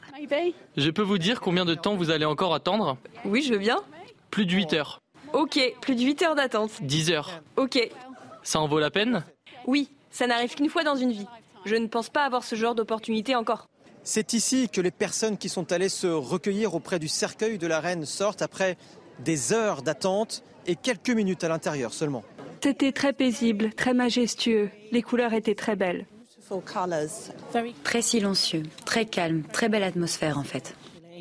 Les Britanniques et les visiteurs du monde entier ont jusqu'à lundi matin 6h30 très précisément pour aller se recueillir auprès du cercueil de la reine.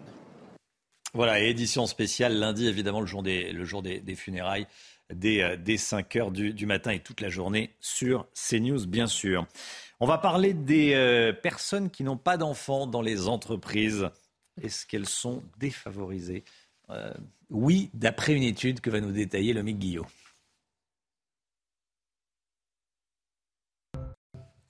74% des salariés français pensent que les personnes ayant des enfants sont mieux traitées sur leur lieu de travail que les personnes qui n'ont pas d'enfants. Bon, le Guillot, c'est un chiffre étonnant. Comment ça s'explique? Oui, en effet, euh, les trois quarts des salariés sondés par euh, ResumLab, spécialiste de l'édition de CV, euh, l'affirment. Hein, si on a des enfants, on est globalement mieux traité en entreprise que ceux qui n'ont pas d'enfants. Et c'est pas seulement hein, l'avis des personnes sans enfants, puisque 8 répondants sur 10 étaient des parents, mais qui constatent aussi ces différences de traitement.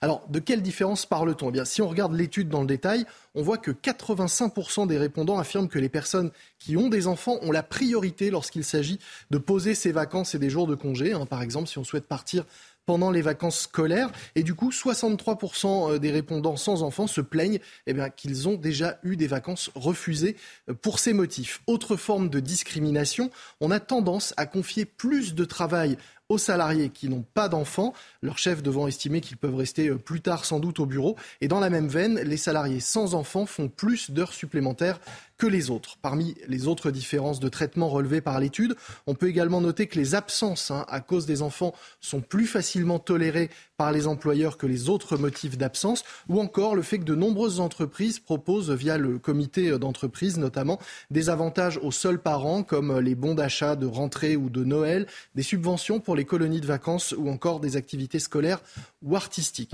Et rappelons quand même hein, que ce n'est pas anecdotique tout cela, euh, Romain, le nombre de personnes qui ne veulent pas avoir d'enfants est en constante augmentation année après année, à tel point que certains experts estiment que bientôt les non-parents pourraient dépasser en nombre euh, celui des parents dans les entreprises, d'où l'importance de s'intéresser aussi à cette forme de discrimination.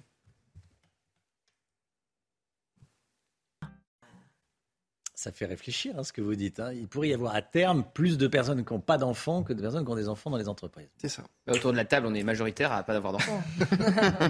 Gauthier Lorette qui révèle des, des, secrets. On n'a pas dit 7h23. Euh, on va parler voiture avec Pierre Chasseret. Bonjour Pierre. Bonjour Romain. Délégué général de 40 millions d'automobilistes. Des automobilistes sont verbalisés euh, dans la capitale en l'occurrence, mais ça se passe dans d'autres villes, bien sûr, euh, alors qu'ils sont en train de régler leur stationnement avec leur application. On est en train de payer et hop, la voiture qui verbalise automatiquement passe. On vous raconte ce qui se passe dans un instant. A tout de suite. Bon réveil à tous. Rendez-vous avec Pascal Pro dans l'heure des pros, du lundi au vendredi de 9h à 10h30. Pierre Chasseret avec nous. Bonjour Pierre, rebonjour. Des automobilistes sont verbalisés à Paris alors qu'ils sont au même moment en train de régler leur stationnement sur une application mobile. Expliquez-nous. Alors je vous propose déjà de revenir sur comment on s'acquitte de son stationnement à Paris. Je ne sais pas si vous avez remarqué, mais le nombre d'eurodateurs a été divisé au moins par 10. On n'en trouve quasiment plus parce qu'il y a eu l'apparition d'une application pour téléphone mobile. Cette application, elle s'appelle Pay by Phone. Elle vous permet de régler votre stationnement à distance directement. L'intérêt, eh bien, c'est que vous allez euh, gagner du temps et puis euh, vous n'avez plus à chercher un eurodateur. S'il pleut, vous restez dans votre voiture, vous payez. En revanche, la verbalisation, s'effectue maintenant beaucoup par un système qu'on appelle le LAPI, le lecteur automatique de plaques d'immatriculation. Il équipe des voitures, c'est une petite caméra. Si vous ne vous êtes pas acquitté de votre paiement de stationnement, vous êtes verbalisé. Alors tout ça paraît imparable et pourtant vous nous dites que de plus en plus d'automobilistes sont verbalisés de manière abusive. Alors regardez bien Romain parce que ça on les reçoit par paquet de 10 à l'association 40 millions d'automobilistes. C'est quoi? C'est ce sont des PV. Ça ce ah sont des PV et les voici. Regardez bien à gauche, vous avez l'image verbalisée à 12h26 le 22 mars. Le problème c'est que euh, on va l'appeler Marie. Marie était en train de payer son stationnement sur l'application Preuve à la pluie. Regardez, à 12h27, le paiement du stationnement est fait. Donc ça veut bien dire, à une minute près, elle était déjà sur son téléphone en train de s'acquitter de son droit de stationnement. Hmm. Je pourrais vous montrer un autre exemple. Encore la même histoire, regardez à gauche, 10h31 et le, droit de stationnement de Pay by Phone qui précise 10h32. Vous voyez bien que dans ces cas-là, la bonne foi de l'usager, elle est très claire. Alors, on peut contester l'infraction dans ces cas-là? Bah, dans les faits, oui. Alors c'est d'ailleurs ce qu'a fait cette automobiliste. Elle a envoyé son courrier à la mairie de Paris de contestation, puisque c'est à la ville qu'on le fait. Et là, je vous laisse regarder la notification de refus de la ville de Paris qui dit non, parce que vous n'avez pas euh, euh, envoyé les pièces obligatoires listées par le code. Les pièces obligatoires, c'est quoi? C'est le certificat d'immatriculation, l'avis de la contravention et évidemment la justificatif euh, de paiement. Eh bien, quand on regarde on Marie, précisément, c'est exactement ce qu'elle a envoyé. Alors de là, imaginez qu'à Paris, on fait de la verbalisation abusive pour embêter les automobilistes. On n'irait peut-être pas jusque-là. mais on pense quand même. Hein. Vous avez vraiment l'esprit mal tourné. Merci Pierre. 7h29, le temps tout de suite, Alexandra Blanc. Il va faire frais aujourd'hui et ce week-end, Alexandra Blanc. Oui, ça va nous faire euh, tout drôle. Retour de l'automne aujourd'hui avec des températures qui vont dégringoler. On va d'ailleurs repasser en dessous des normales de saison. Alors côté ciel ce matin, on retrouve un temps assez mitigé. Localement, quelques averses en allant vers le Lyonnais ou encore du côté de la Bourgogne. Et puis dans l'après-midi, toujours un temps variable sur les régions de l'Est avec au programme quelques orages. Localement, quelques averses entre le bassin parisien, les régions du Nord ou encore en redescendant euh, vers le Lyonnais. En revanche, plein soleil sur la façade ouest ou encore autour du golfe du Lion avec la petite nouveauté, retour de du vent, et oui, vent assez important, notamment entre la basse vallée du Rhône et la Corse, avec des rafales d'ailleurs qui pourraient localement dépasser les 90 à 100 km par heure sur le Cap Corse. Côté température, eh bien, c'est plutôt doux ce matin, avec 12 degrés en moyenne sur le nord-est, 18 degrés à Toulouse ou encore 16 degrés à Lyon. Et dans l'après-midi, les températures dégringolent sur le nord. On est bien loin des 30 degrés relevés en début de semaine, 18 degrés seulement à Paris, 17 degrés à Lille. L'été fait de la résistance en revanche dans le sud, avec 29 degrés à Montpellier, à Ou encore à Nice et vous aurez localement jusqu'à 31 degrés à Bastia. La suite du programme week-end plutôt beau et calme en termes de temps, mais les températures resteront beaucoup plus fraîches. Bienvenue à tous et merci d'être avec nous à la une ce matin. Des cambrioleurs ultra-violents qui agressent un homme qui les prenait en photo pour fournir des preuves de ce cambriolage aux gendarmes. Ça s'est passé à Pornic, on est allé sur place. Le projet de loi immigration souhaité par Emmanuel Macron pour le début de l'année prochaine, le président de la République veut notamment installer des étrangers en zone rurale pour repeupler les zones rurales. Ça va faire réagir, nous dira Gauthier Lebret. A tout de suite Gauthier. Des hommages du monde entier à la superstar du tennis, Roger Federer, qui a raccroché sa raquette. Il part à la retraite à 41 ans après un parcours magistral. Et puis la matinale dans les coulisses du Petit Palais à Paris à la veille de les journées du patrimoine. Marie Conan, seule dans le musée du Petit Palais. Marie Conan avec Pierre-François Altermat qui va nous montrer ce que le public, le grand public, ne voit pas. Cet acte héroïque dont on voulait vous parler ce matin. Un habitant de Pornic, en Loire-Atlantique, a été euh, témoin d'un cambriolage chez un voisin absent il a décidé de sortir de sa voiture et de prendre des photos pour apporter des preuves à la gendarmerie. Mais voilà, les deux cambrioleurs l'ont surpris. Il a été sauvagement agressé. Encore ce matin, il est entre la vie et la mort. Le récit et le reportage de Michael Chailloux. À 5 km du cœur de la cité balnéaire de Pornic, voici le petit village isolé du Tabier. Cinq maisons, dont une résidence secondaire. C'est là que dimanche en plein après-midi, un des habitants a été sauvagement agressé par deux cambrioleurs. Sous le choc, Jean-Marc, un voisin, raconte. Il passait juste euh, le long de la route et puis euh, il a aperçu qu'il y avait euh, une voiture qui ne devait pas être là parce que c'est une maison secondaire et puis les gens étaient partis, partis chez eux. Quoi. Ils rentraient sur Paris. Quoi c'est des bêtes sauvages, quoi. C'est, pas humain ce qui, ce qui, été, ce qui s'est produit ici. Un des cambrioleurs porte plusieurs coups de couteau et de marteau à la tête de la victime.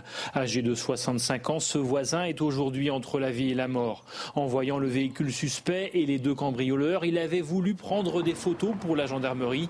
Pornic étant une commune qui adhère à l'opération participation citoyenne qui associe les habitants à la lutte contre l'insécurité. Que vous fassiez remonter l'information, on vous y encourage, on a même besoin de vous. En revanche, que vous vous interveniez vous-même et que vous mettiez même un temps soit peu dans le rôle de la gendarmerie, c'est pas du tout ce que nous leur demandons. Cet individu-là, c'est un héros de notre temps. Ce sont des gens qui, sont, qui ont des réactions de, de courage et il faut vraiment le saluer. La brigade de recherche de Pornic et la section de recherche de Nantes sont saisies. Pour l'heure, les deux cambrioleurs courent toujours. Emmanuel Macron veut installer des étrangers fraîchement arrivés en France à la campagne. C'est ce qu'il souhaite inscrire dans le projet de loi immigration qui sera déposé au début de l'année prochaine. Le chef de l'État plaide pour une meilleure répartition des étrangers fraîchement arrivés en France sur le territoire national. Il euh, veut éviter l'effet ghetto. Concrètement, il veut qu'on les installe dans des espaces ruraux, à la campagne, hein, euh, qui, euh, qui, perdent de la population, et plutôt que dans les quartiers difficiles. Gauthier Lebret, c'est l'une des dispositions qui va certainement faire le plus réagir. Hein. Oui, Romain. Alors Emmanuel Macron explique que ça n'a pas de sens, que c'est absurde. Ce sont ces mots, c'est ce qu'il a dit devant les préfets hier, de mettre des femmes et des hommes qui arrivent et qui sont dans la plus grande misère dans les quartiers les plus pauvres. Il veut donc, vous l'avez dit, une meilleure répartition à l'échelle nationale, notamment dans les zones rurales beaucoup moins euh, peuplées, qui perdent même des habitants et où des écoles doivent, doivent fermer car il manque tout simplement euh, d'élèves. Ce projet de loi sera évidemment porté par Gérald Darmanin. On se souvient que son texte avait été repoussé à la demande d'Elisabeth Borne. C'était un véritable camouflet pour le ministre de l'Intérieur. Un débat euh, sur l'immigration doit d'ailleurs être organisé cet automne au Parlement Emmanuel Macron qui veut, avec ce texte, mettre fin, je le cite, à une politique inefficace et inhumaine. C'est une nouvelle fois ce qu'il a dit euh, hier devant euh, les préfets. Inefficace parce que nous nous retrouvons avec plus d'étrangers en situation irrégulière que nombre de nos voisins et inhumaine parce que cette pression fait qu'on les accueille trop souvent mal. Il pointe aussi l'attractivité euh, de la France. Reste la problématique des OQTF, des obligations de quitter le territoire national français, trop rarement délivrées par les pays d'origine. Emmanuel Macron avait divisé de moitié les visas pour l'Algérie puisque les Algériens ne délivraient pas assez d'OQTF. Il s'est rendu en août dernier en Algérie. Il a promis plus de visas aux Algériens. La France aura-t-elle plus d'OQTF Très certainement oui, mais toujours pas suffisamment. Gauthier Lebret, merci Gauthier. Question Twitter que je vous pose sur le compte Twitter de CNews. Regardez, Emmanuel Macron veut installer des étrangers fraîchement arrivés en France à la campagne. Est-ce que c'est une bonne ou une mauvaise idée? Est-ce que c'est une bonne idée? Vous dites non, ce n'est pas une bonne idée, 92%. Vous dites oui, c'est une bonne idée, 8%. Vous continuez à donner votre avis. C'est une histoire qui fait beaucoup réagir. L'histoire de cette famille de l'Est de la France qui a perçu au mois d'août 5 700 euros d'aide sociale, rien d'illégal. Mais le moins qu'on puisse dire, c'est que ça fait réfléchir sur le montant des aides sociales en France. Il faut préciser que c'est une famille de 10 enfants et que dans ces 5 700 euros, il y a près de 2 000 euros d'allocations de rentrée scolaire qui ne sont perçues qu'une seule fois dans l'année forcément. Malgré cela, la somme interpelle, c'est deux fois le salaire médian de quelqu'un qui travaille. Alors, comme tous les matins, on vous consulte dans la matinale, on vous donne la parole. Ce matin, on vous pose cette, cette question est-ce qu'il faut plafonner le montant global des aides sociales? Écoutez vos réponses, c'est votre avis. Plus de 30% des Français sont en situation euh, instable, entre guillemets. Euh, du coup, je pense que ce serait bien de les augmenter, oui. Moi, je suis toujours euh, partisan d'aider, d'aider au maximum. Donc, de toute façon, euh, plus les gens euh, sont aidés, plus ils, sont, ils se retrouvent dans des situations plus favorables. Et euh, de toute façon, je pense que ça participe aussi à, l'élévation générale, à la fois du niveau de vie et puis de, la qualité de vie des gens. Moi, je fais la différence entre l'allocation logement, effectivement, et les aides pour le RSA, pour peut-être qu'on aide trop les gens au niveau du travail et que ça, ça ne les motive pas justement pour travailler ou pour faire des efforts ce témoignage bouleversant à présent, celui du fils de la femme de 89 ans qui avait été agressée à Cannes par trois adolescents violents, on en avait beaucoup parlé évidemment. René, c'est son nom, euh, le fils de cette dame, a pris la parole hier soir sur le plateau de Cyril Hanouna face au père de l'un des agresseurs de sa mère, un des trois individus violents, jeunes euh, adolescents en tout cas, qui ont attaqué, qui sont mis à trois, qui ont attaqué cette vieille dame de 89 ans par derrière. On va écouter le fils de la victime. C'est pas possible, des trucs comme ça. C'est de tueur, votre fils, je vous jure. Je sais pas. Moi, déjà, j'aurais même pas eu le courage de monter comme vous, si c'était mon fils. De la, de, la honte, du geste, du, le coup qui met, c'est pour tuer, c'est pas pour agresser, piquer un sac, putain. C'est la mamie de la Boca, ma mère. Je la connais. Elle est connue, ma mère, la de la. Boca. Je la connais personnellement. C'est une mamie, c'est putain de merde. hein. Je suis désolé. En arriver à des trucs comme ça, c'est pas possible. Vous savez, je sais même pas. Je, je sais même pas que c'est. Trop, trop, trop les boules. Je dors pas en ce moment le soir, à la nuit. Moi aussi, je dors Je vois défiler ma mère par terre, couchée par terre. Je dors pas. Eh, aussi. Je la vois morte, ma mère. La pauvre. La pauvre. Franchement. Voilà, c'est le fils de la victime qui est en larmes face au père d'un des, des agresseurs. C'était euh, hier soir chez Cyril Hanouna.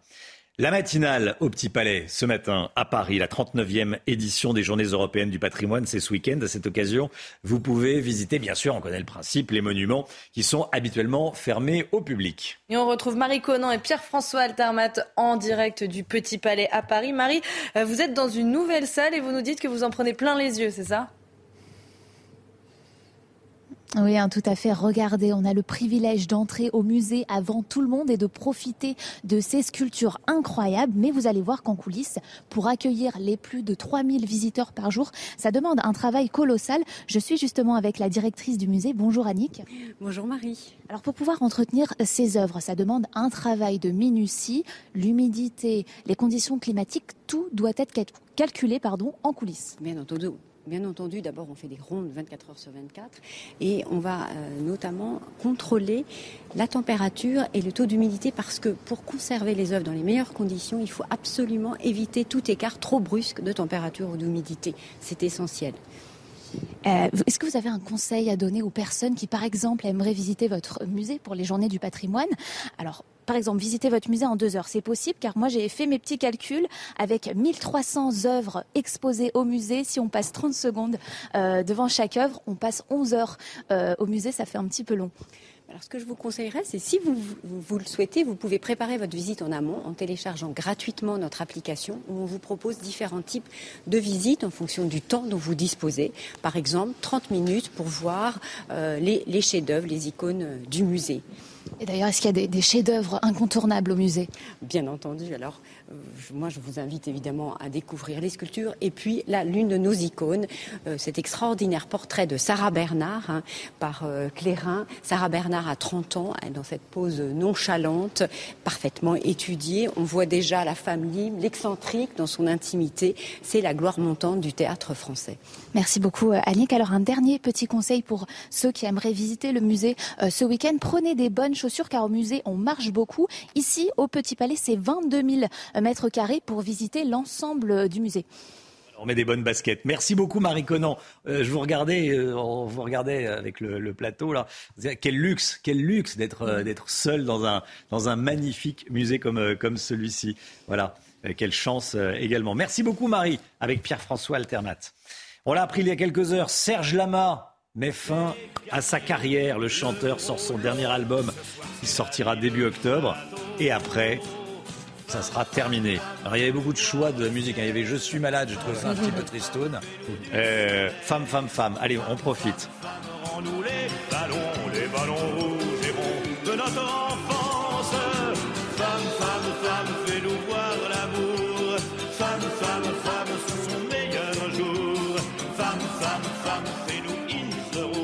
ça date de 1978. Femme, femme, femme. Voilà, on salue Serge Lama.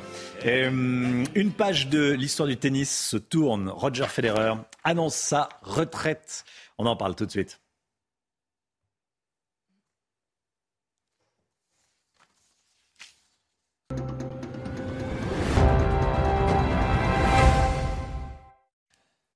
8h moins le quart, Roger Federer qui tire sa révérence. J'aurais aimé que ce jour n'arrive jamais, écrit Raphaël Nadal sur euh, Twitter. Écoutez ce que nous a dit Frédéric Valois. Il est euh, l'auteur du livre Federer, un mythe contemporain. Roger Federer, c'est bien plus qu'une légende du sport. En réalité, Roger Federer est plus qu'un joueur de tennis. Euh, c'est d'ailleurs la thèse qu'on a défendue euh, dans, dans un livre que j'ai écrit sur lui. C'est un mythe, un mythe qui par dé- définition dépasse euh, le cadre d'origine, son cadre d'origine qui est le tennis. Et les, les, les, les commentaires qu'on voit euh, sur les réseaux sociaux ou dans les médias sont absolument pas surprenants. Ils sont à la hauteur de ce qu'il a incarné sur et en dehors du court. Voilà, et regardez la une de l'équipe ce matin. God save the king. Voilà la une, la une parfaite. 8 heures moins le quart, le rappel des titres, tout ce qu'il faut savoir dans l'actualité. Chanel Housteau. Le public continue de se recueillir devant le cercueil de la reine Elisabeth II à Westminster Hall. Des milliers de personnes font la queue, parfois pendant des heures, pour dire adieu à la souveraine. Les funérailles de la reine sont, organisées lundi. Édition spéciale sur CNews dès 5h du matin et toute la journée. Attention, si vous devez prendre l'avion aujourd'hui, une grève des aiguilleurs du ciel va perturber le trafic aérien. Au moins un millier de vols sont annulés au départ ou à l'arrivée de la France. Prévoyez aussi de nombreux retards. Le syndicat national des contrôleurs euh, du trafic aérien demande une augmentation de leur salaire face à l'inflation. L'affaire Kera Amraoui, sa coéquipière Aminata Diallo, de nouveau en garde à vue ce matin. La joueuse du PSG avait déjà été interrogée par les enquêteurs après l'agression subie en novembre dernier par Amraoui. En rentrant d'un dîner, elle avait été agressée à coups de barre de fer par deux hommes devant Aminata Diallo. Quatre hommes sont également en garde à vue. La réforme des retraites, oui, mais est-ce que ça sera une vraie réforme? On en parle tout de suite. Édito écho avec Agnès Verdier-Molinier. Agnès Verdier-Molinier avec nous. Bonjour Agnès. Bonjour. Directrice de l'IFRAP. Ça y est, on ne parle plus que de ça. La réforme des retraites euh, arrive. Mais on n'a pas encore bien compris de quelle réforme des retraites il allait véritablement s'agir. Est-ce qu'on va bien avoir une vraie réforme ou est-ce que ça va faire pchit comme la dernière fois? Bah, C'est toute la question, Romain. On se pose euh, vraiment cette question puisque on s'en souvient, en 2019, ben, on n'a pas eu de réforme des retraites euh, finalement. Et là, on voit que la majorité, pas, tout le monde n'est pas aligné finalement. Hein. Est-ce qu'on va faire un report de l'âge comme c'était annoncé dans le programme du président de la République hein, C'était 65 ans vers 2030, 2031. Ou est-ce qu'on va faire une sorte d'accélération de l'augmentation de la durée de cotisation C'est la fameuse réforme Touraine. Et en réalité, ce n'est pas du tout la même réforme. On veut nous faire croire que c'est pareil. Ben, D'un côté, le report de l'âge, c'est 20 milliards d'euros d'économie à terme. L'accélération de la durée de cotisation, c'est la moitié, c'est que 10 milliards d'euros. Donc ce n'est pas du tout la même chose, sachant que le Conseil d'orientation des retraites nous dit que dans 10 ans, on aura 20 milliards de déficit. Oui, c'est pas du tout la même chose. Comment se fait-il qu'on présente les deux options comme identiques? Parce que euh, l'âge, c'est un peu un totem hein, euh, en matière de retraite. Les syndicats euh, sont vent debout contre et on a l'impression peut-être dans la majorité que faire passer ça en augmentation du nombre euh, d'annuité, eh ben, ça passera euh, mieux et qu'il y aura moins de monde dans la rue. C'est toujours cette peur. Et puis, en fait, c'est aussi un peu la négo avec les marchés pour dire oh là là, la France est capable de se réformer. Et finalement, euh, ça plairait à tout le monde de faire passer l'idée qu'on a fait une réforme, mais en réalité qu'elle soit pas trop importante, mais qu'elle nous fasse dire on a fait le job vis-à-vis des marchés et de la Commission européenne. Qu'est-ce qu'on cache sous le tapis? Alors on cache beaucoup de choses parce que finalement, l'État employeur, tous les employeurs publics, eh ben, ils rajoutent énormément d'argent pour surcotiser euh, pour les agents publics. C'est 40 milliards de plus de cotisations que ce qu'ils devraient verser tous les ans. C'est la moitié de la recette de l'impôt sur le revenu. On ne le sait pas forcément, hein, nous, euh, communs des payeurs de l'impôt sur le revenu, mais tous les mois, on paye à peu près 200 euros d'impôt sur le revenu en moyenne, nous les Français, pour financer les cotisations euh, des agents. Et ça, bah, évidemment, euh, c'est gigantesque. Et puis ce qu'on cache sous le tapis aussi, c'est que finalement, les agents publics, ils ont des carrières hyper linéaires, ils sont là à vie. Donc ils ont beaucoup plus de trimestres que ceux qui sont dans le privé. Un agent public, euh, à la fin de sa carrière, il a en général, pensez en une moyenne, 171 trimestres cotisés. Tandis que quelqu'un qui travaille dans le privé, c'est 159. Donc on voit bien que si on accélère la réforme Touraine, euh, c'est-à-dire augmenter le nombre euh, de trimestres cotisés, ce serait 172. Ça veut dire qu'en fait, les agents publics, bah, ils y sont déjà en moyenne. Donc cette réforme, elle les toucherait très peu. Donc on risque de rester sur un marché de dupes où les salariés du privé financent pour les salariés du public. Bah, c'est exactement ça. C'est toujours un hmm. peu l'éternel problème du système français. On cotise plus longtemps, on travaille plus longtemps dans le secteur privé et dans le secteur public, on voit qu'on continue à partir plus tôt avec des pensions supérieures et que finalement, si on, adoptait cette modalité de la réforme, bah, ceux du privé travailleraient plus longtemps, mais ceux du public, finalement, ils resteraient un peu dans une situation identique. Donc c'est tout l'enjeu du débat qui va s'ouvrir.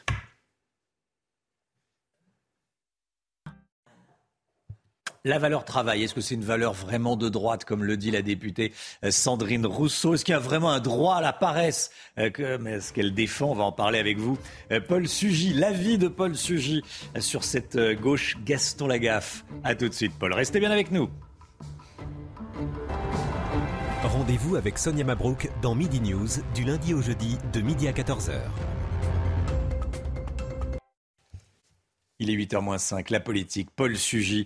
Avec elle, c'est une interview, une polémique. Hier, ça n'a pas manqué. Sandrine Rousseau était l'invitée de nos confrères de France Info. On l'a interrogée de nouveau sur les propos de Fabien Roussel sur la gauche des allocs, sur les allocations versus le travail. Elle a défendu, Paul, l'idée d'un droit à la paresse en expliquant que la valeur travail, c'était une idée de droite. Ça va pas plaire à tout le monde à gauche, ça. Hein. Et non, euh, Romain, si vous vouliez la démonstration de ce que c'est qu'un vrai but contre son camp, c'est ça.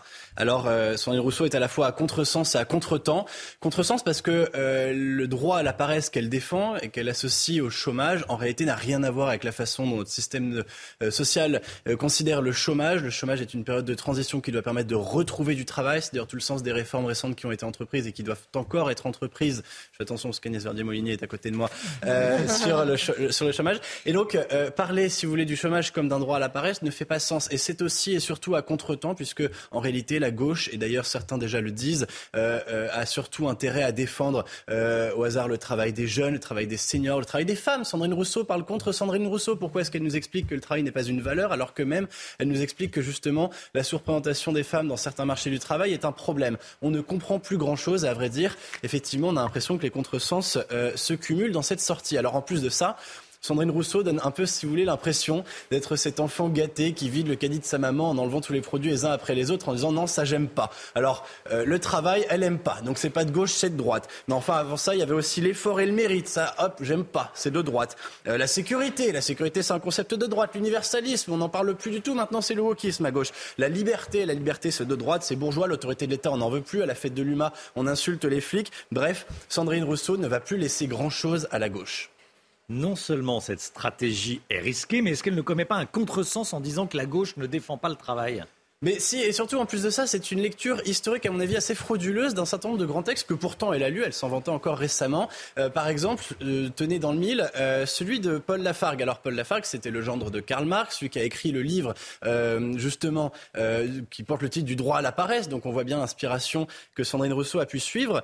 sauf que d'abord, Lafargue ne défendait pas la paresse pour les mêmes raisons qu'elle. C'est-à-dire que Paul Lafargue considérait que il y avait en fait un travail stérile, un travail qui n'était pas vraiment du travail, qui aujourd'hui sur le travail, vous voulez, qu'on pourrait dire, sur des fonctionnaires, sur le travail serviciel. Et puis il y avait le vrai travail, sur des ouvriers. Mais enfin, à l'époque, on bossait 12 heures par jour euh, et on n'avait pas euh, les congés payés, si vous voulez. Donc déjà, on ne parle pas du même travail. Euh, le, travail que Sandrine Rousseau entend abolir est un travail justement qui a été traversé depuis par la longue histoire, d'ailleurs permise en particulier par certaines pages politiques de la gauche, celui des prestations sociales et justement d'une forme de droit à la paresse inclus même dans le droit au travail.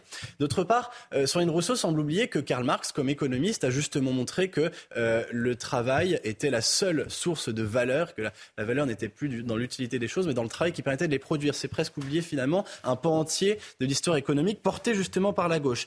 Par ailleurs, euh, Sandrine Rousseau a la mémoire courte. La dernière fois qu'on a voulu instituer un ministre du euh, temps libre, alors on s'en souvient un peu, il s'appelait André Henry. Euh, il, a, eu deux ans de mandat et Coluche s'amusait à dire de lui qu'il était en réalité le ministre du temps perdu à un fric fou.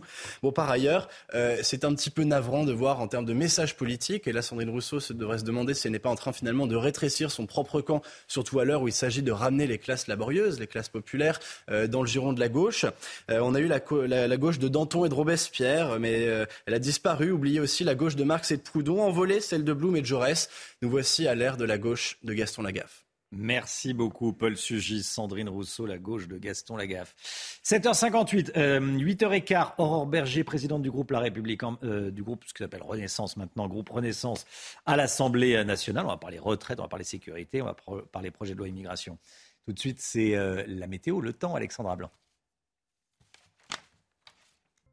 Ravi de vous retrouver avec des conditions météo qui s'annoncent beaucoup plus automnales. Et oui, pour votre week-end, avec des températures qui vont dégringoler avec l'arrivée d'une masse d'air polaire. Et donc, conséquence, ces températures vont repasser en dessous des normales de saison. Alors, côté ciel, cet après-midi, on retrouvera un temps assez variable. Ça ne sera pas le grand beau entre les régions du nord, le bassin parisien ou encore en redescendant vers le Lyonnais. On aura également quelques nuages au pied des Pyrénées, puis d'excellentes conditions sur la façade ouest ou encore autour du golfe du Lion, avec néanmoins le retour du Mistral et de la Tramontane qui vont souffler bien fort avec des rafales de l'ordre de 60 à 70 km par heure. Les températures, elles baissent bien par rapport au début de semaine. On avait 32 degrés à Paris lundi. On aura seulement 18 degrés euh, cet après-midi. Vous aurez en moyenne 17 degrés à Lille, 22 degrés à Lyon ou encore 21 degrés à Limoges. Alors la chaleur se maintient dans le sud hein, tout de même avec 29 degrés à Nice ou encore à Perpignan. La suite du programme, votre week-end s'annonce plutôt beau en termes de ciel et oui, du soleil quasiment partout. Quelques nuages sur les régions de l'Est mais bien frais avec des températures en baisse. Seulement 22 degrés dans le sud, 18 degrés dans le nord et toujours des vents assez forts. Beaucoup de Mistral en basse vallée du Rhône samedi après-midi. CNews, il est 8h. Merci d'être avec nous. Merci d'avoir choisi CNews pour démarrer cette journée. À la une ce matin, le projet de loi immigration souhaité par Emmanuel Macron pour le début de l'année prochaine. Le président de la République veut notamment installer des étrangers en zone rurale pour repeupler ces zones rurales. Le détail dès le début de ce journal. Le Royaume-Uni se prépare aux funérailles de lundi. Les Londoniens font la queue. À Londres, on ira évidemment sur place. Vous verrez qu'il y a même euh, une queue pour faire la queue. Euh, une file d'attente pour faire euh, pour faire la queue. Vous verrez ça, Vincent Fahandège. Le plafonnement des aides sociales, le sujet est sur la table après la publication du cumul des aides versées à une famille au mois d'août, plus de 5 700 euros au total. Des hommages du monde entier à la superstar du tennis Roger Federer qui a raccroché sa raquette. Il part à la retraite à 41 ans après un parcours magistral. Emmanuel Macron veut installer les étrangers fraîchement arrivés en France à la campagne, en zone rurale. C'est ce qu'il souhaite inscrire dans le projet de loi immigration qui sera déposé au début de l'année prochaine. le chef de l'État plaide pour une meilleure répartition de ces étrangers. Concrètement, il veut qu'on les installe euh, dans les espaces ruraux plutôt que dans les quartiers pauvres. Toutes les explications avec Geoffrey Defebvre. Nous avons une politique qui est tout à la fois inefficace et inhumaine. Les mots sont lâchés. Devant les préfets, Emmanuel Macron a abordé le projet de loi asile et immigration avec deux constats. La France accueille plus d'étrangers en situation irrégulière que ses voisins. Cette pression migratoire rend l'accueil inhumain.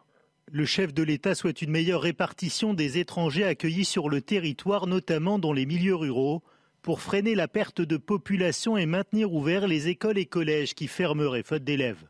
Des investissements sont aussi prévus dans l'apprentissage du français et l'insertion professionnelle.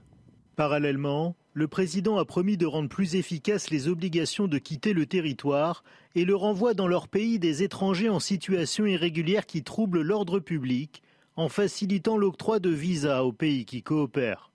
Un durcissement de l'obtention du titre de séjour est prévu pour Mayotte et la Guyane. Le projet de loi sur l'asile et l'immigration sera déposé début 2023.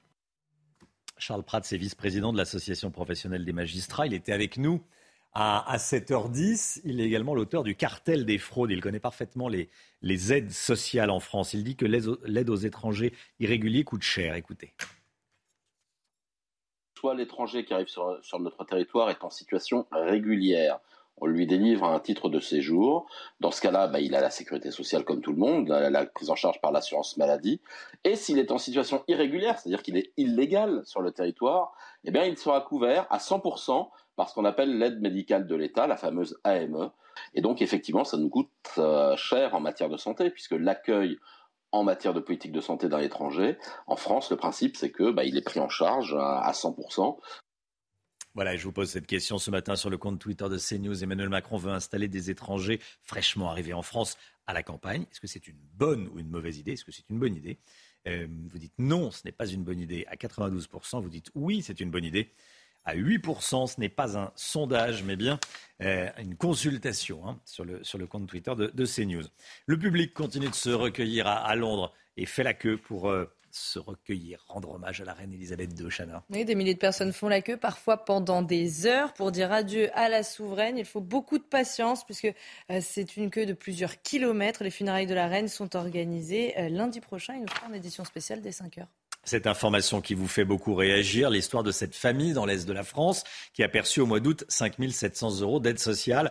Rien d'illégal, mais le moins qu'on puisse dire, c'est que ça fait réfléchir sur le montant des aides sociales en France. Il faut préciser que c'est une famille de 10 enfants et que dans les 5 700 euros, 5 789, eh, il y avait également près de 2 000 euros d'allocations de rentrée scolaire qui sont versées qu'une seule fois, forcément, il n'y a qu'une rentrée scolaire.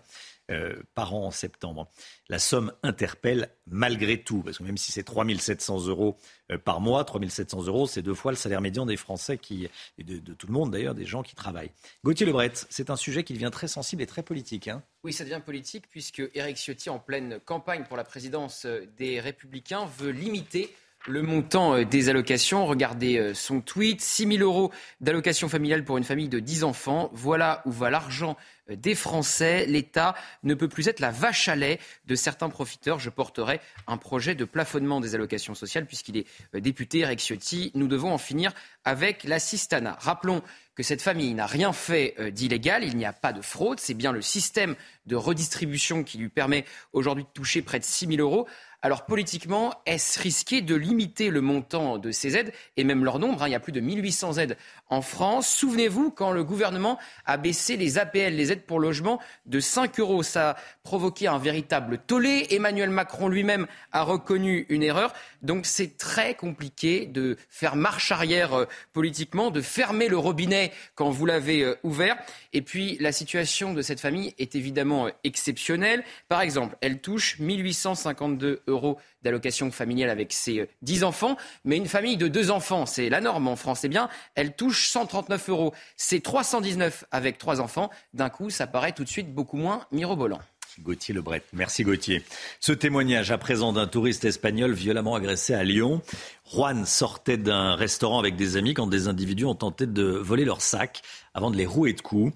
Très choqué, Juan ne se sent plus en sécurité en France. C'est un sujet dont on vous a parlé dès le début de la semaine. Les professionnels de la restauration et de l'hôtellerie tirent la sonnette d'alarme puisque de nombreux clients se font agresser et la fréquentation baisse à Lyon. Oui, ils avaient alerté sur cette insécurité grandissante dans la ville de Lyon. Et eh bien, l'UMI a été reçu par la préfecture de la région. Marine Sabourin.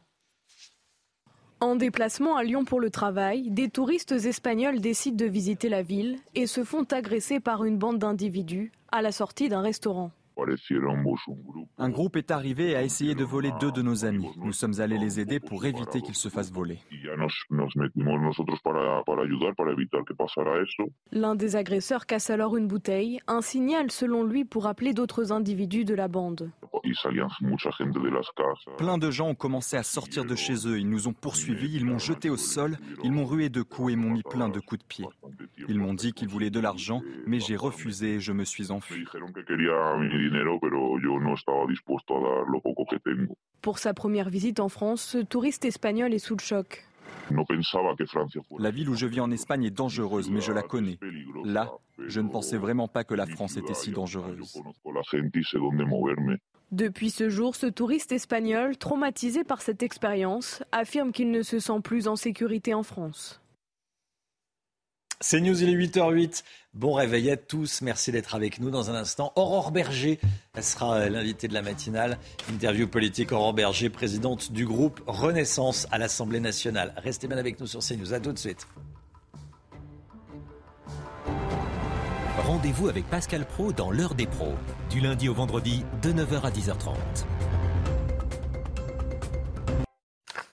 C'est News, il est 8h15. Bienvenue à tous. Merci d'être avec nous. Dans un instant, je reçois Aurore Berger, députée, présidente euh, du groupe Renaissance à l'Assemblée nationale. Bonjour Aurore Berger. Et à tout de suite, juste après le, point info avec Chana Lousteau. Attention, si vous devez prendre l'avion aujourd'hui, une grève des aiguilleurs du ciel va perturber le trafic aérien. Au moins un millier de vols sont annulés au départ ou à l'arrivée de la France. Prévoyez aussi euh, de nombreux retards. Le syndicat national des contrôleurs du trafic aérien demande une augmentation de leur salaire face à l'inflation. Le public continue de se recueillir devant le cercueil de la reine Elisabeth II à Westminster Hall. Des milliers de personnes font la queue, parfois pendant des heures, pour dire adieu à la souveraine. Les funérailles de la reine sont organisées lundi prochain. Édition spéciale sur CNews dès 5h du matin et toute la journée. Une page de l'histoire du tennis se tourne. Roger Federer a annoncé qu'il prendrait sa retraite à l'âge de 41 ans après la Lever Cup dans 10 jours. Pendant sa longue carrière, le Suisse a remporté 103 titres, dont 20 grands chelems. Son ami et rival de toujours, Raphaël Nadal, écrit sur Twitter J'aurais aimé que ce jour n'arrive jamais. Aurore Berger est avec nous. Bonjour Aurore Berger. Bonjour. Eh, Vous êtes euh, donc députée présidente du groupe Renaissance à l'Assemblée nationale. Notre politique d'asile et d'immigration est absurde, inefficace et inhumaine. C'est le président de la République qui l'a dit hier devant les préfets, Emmanuel Macron, qui annonce par ailleurs un projet de loi asile-immigration pour le début de l'année prochaine. Absurde, euh, inefficace et inhumaine. Pourquoi ne pas l'avoir changé plus tôt? Vous êtes au pouvoir depuis plus de 5 ans maintenant. On a fait une première réforme justement sur les enjeux d'asile et d'immigration, sur la capacité qu'on avait à accueillir. Ce qui veut dire deux choses. À la fois comment on fait pour accélérer les procédures. Et accélérer les procédures, ça veut dire accueillir plus vite ceux qui doivent être accueillis, reconduire plus vite ceux qui doivent être reconduits. On voit qu'il y a encore aujourd'hui des trous dans la raquette, des choses qui ne fonctionnent pas, qui perturbent un certain nombre de nos concitoyens, qui ne comprennent pas aujourd'hui le mode de fonctionnement de nos politiques migratoires et qui, en plus, ont des effets inhumains sur les personnes qui, elles, méritent d'être accueillies. Donc c'est ça qu'on doit impérativement changer. Ce que les Français ne comprennent pas, c'est que le pays semble subir l'immigration et ne pas euh, la maîtriser. Mais je crois que c'est justement la question qu'on doit poser dans ce Mmh. projet de loi. Déjà, il y a plusieurs immigrations. C'est pas la même chose l'accueil pour le droit d'asile. Euh, et je crois que, par exemple, ce qui s'est passé sur un certain nombre de réfugiés que nous avons accueillis, je parle même pas du cas très spécifique de l'Ukraine, où, où la quasi-totalité des Français était en accord, évidemment, avec cet accueil, qui est là, en plus, un accueil tout à fait temporaire, puisque ces personnes nous disent une seule chose, elles ont envie de repartir. Donc il y a la question précise du droit d'asile, il y a la question du regroupement familial, il y a la question des travailleurs étrangers et il y a la question aussi des étudiants. Donc il ne faut pas mélanger les différents types d'immigration. Il faut dire qui on souhaite accueillir, qu'on ait une politique souveraine en matière d'immigration. Personne ne doit subir sa politique migratoire. Et encore une fois, qu'on tienne cet équilibre de ceux qu'on veut accueillir et Mais dont le on droit doit bien intégrer et ceux qui ne méritent pas de rester et qui donc doivent être reconduits. Le droit d'asile est souvent dévoyé, vous le savez. Euh, il y a quelques années, il y avait 20 000 demandes d'asile par an. Maintenant, il y en a plus de 150 000. Euh, il y a beaucoup de personnes qui savent qu'elles n'ont pas le droit euh, à l'asile à l'asile en France, qu'elles ne l'auront pas, mais elles le demandent parce que comme ça, elles gagnent du temps. C'est bien malheureusement la démonstration de ce qu'il faut Et ça changer. date pas d'hier. Je crois que si vous demandez aux Français, ils vous diront pas qu'il faut arrêter d'accueillir celles et ceux qui sont persécutés. Personne ne dit ça d'ailleurs. Aucun parti politique Oh, ne demande ça. j'attends de voir. Remettre en cause l'asile. J'attends de voir une fois Hmm. qu'on aura le débat. Et vous savez que sur les questions d'immigration, c'est souvent très caricatural entre ceux qui vous diront à gauche ou à l'extrême gauche, il faut un accueil inconditionnel, comme si la France pouvait en effet accueillir tout le monde sans aucune régulation, et ceux qui vous diront on arrête tout, ce qui n'a évidemment aucun sens, ni humain ni pragmatique. Donc je crois vraiment que c'est cette ligne-là d'une extrême fermeté avec ceux qui ne méritent pas de rester. Et je crois qu'on en fait la démonstration aussi avec le ministre de l'Intérieur sur la manière avec laquelle il y a une autorité de l'État qui doit pouvoir s'exprimer évidemment sur ces sujets-là. 20% Et de des OQTF côté, sont appliqués dans les, dans les bons mois.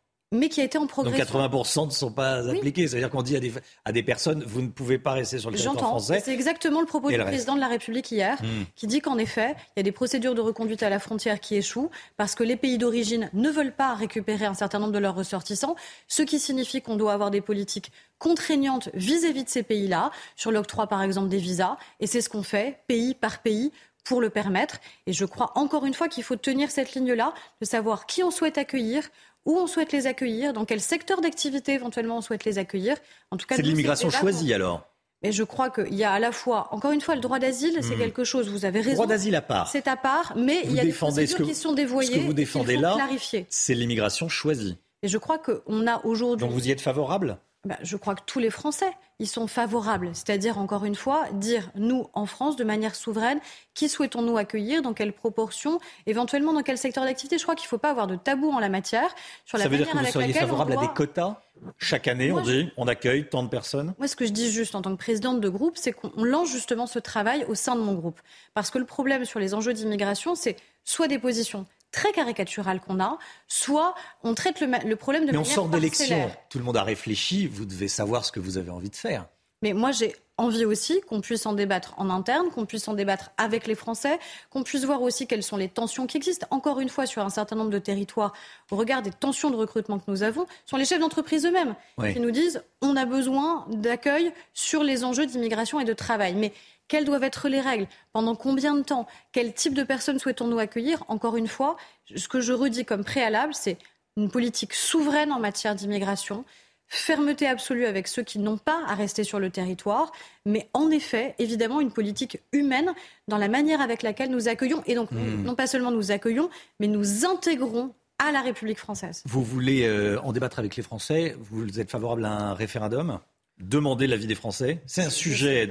Je- honnêtement, je ne sais pas répondre. Je- Est-ce que vous faites une question qui est oui ou non? Et si oui, quelle est la question que vous posez aux Français sur ces sujets-là? Euh, C'est ça aussi la difficulté. Je pense que c'est un peu plus Vous auriez peur complexe. de la réponse? Non, j'ai pas peur de la réponse. Je pense qu'elle serait beaucoup plus contrastée que certains Mhm. pensent. Euh, je pense juste qu'il y a des questions qui méritent plus qu'un oui ou un non euh, et qui sont par essence un peu plus complexes et qui méritent du temps. Je crois que là, on a le temps puisque le projet de loi sera justement début 2023. Donc ça nous laisse plusieurs mois de travail. Non pas seulement de, de débat ici sur les plateaux, mais de travail avec les services de l'État, de travail avec les associations, de travail avec les entreprises, de travail tout simplement avec les Français. Emmanuel Macron parle des, facteurs d'attractivité de la France et notamment des aides sociales. hein. C'est ce qu'il a dit hier euh, au, au préfet. Il va falloir les réduire, les aides sociales? Bah, En tout cas, le président de la République a ouvert, je vous le dis encore Mhm. une fois, tous les chantiers et sans aucun tabou. Euh, on a fait un certain nombre Vous pourriez de revoir l'AME, par exemple, l'aide médicale savez, Il y a d'État? beaucoup, beaucoup de fantasmes sur le sujet. Moi, on en a beaucoup entendu parler pendant la campagne présidentielle, notamment de l'AME. L'AME, c'est quoi? C'est une protection minimale qui est accordée, qui permet aussi déjà de protéger les Français face à des risques euh, qui pourraient exister de la part de personnes qui arrivent et qui méritent d'être soignées. Et puis, c'est aussi Des risques médicaux. Mais bien sûr. Mm. Euh, et je crois que c'est déjà ça. C'est déjà une protection pour les Français eux-mêmes. Et puis c'est aussi un enjeu d'humanité, en effet, euh, de faire en sorte que les personnes qui sont accueillies, eh bien, en effet, quand on est en France, euh, on ne vous demande pas, avant d'accéder à l'hôpital, ni votre carte bleue, ni votre carte d'identité. C'est une grande différence par rapport à d'autres pays, la quasi-totalité d'entre eux, je le sais bien. Ça a un coût, mais je crois que c'est aussi l'honneur de la France que de le faire.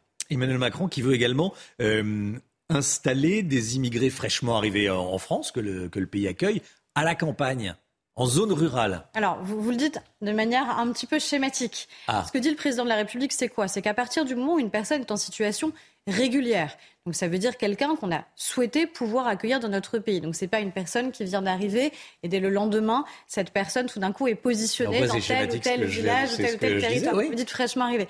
C'est juste quelqu'un qui est dans une situation évidemment Oui, qui- régulière, qui est arrivé, qui oui. a vocation à rester sur le territoire. La question, encore une fois, c'est est-ce qu'on doit systématiquement positionner toutes les personnes qui arrivent dans les mêmes territoires, avec les difficultés que ça peut générer, avec les risques de mauvaise intégration aux valeurs de la République que ça peut générer, ou est-ce que dans des territoires qui sont des territoires en déprise, en perte de population, avec des tensions de recrutement fortes, on n'a pas intérêt aussi à faire en sorte que ces personnes puissent y être? Encore une fois, je pense que sur les questions d'immigration, c'est beaucoup la question de qui on accueille, qui Mhm. on souhaite pouvoir accueillir dans notre pays, et notamment la manière avec laquelle ces personnes peuvent demain travailler sur notre territoire. En fait, les Français acceptent d'accueillir, ils l'ont montré hein, depuis des Bien dizaines d'années, on est un des pays qui accueille le plus d'étrangers euh, en Europe et, proportionnellement à la population dans le monde.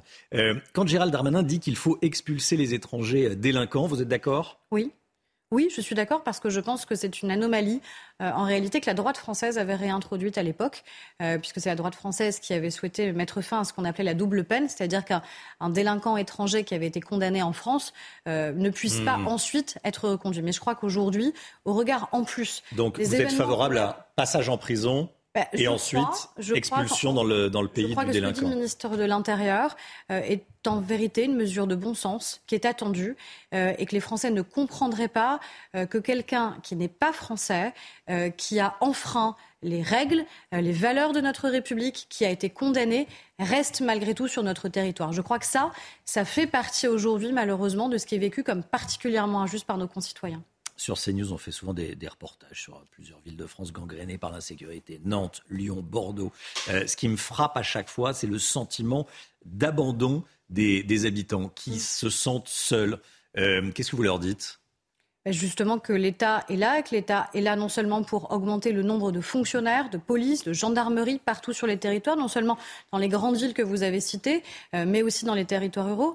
Dire aussi aux maires de ces grandes villes euh, qui parfois ont été élus avec des postures très démagogiques, euh, je pense à Grenoble par exemple, sur les enjeux d'insécurité, et bien qu'encore une fois, les questions de sécurité, c'est pas un grand mot ou un vain mot, c'est un enjeu essentiel de liberté pour eux. Et quand vous voyez par exemple la situation de nos commerçants à Grenoble qui en permanence disent à un moment que la mairie euh, les a abandonnés, il y a aussi Mmh. ça. C'est-à-dire il faut à un moment que tout le monde travaille de concert en considérant qu'encore une fois, la sécurité, c'est une liberté qu'on doit accorder à nos concitoyens et qu'on doit leur garantir.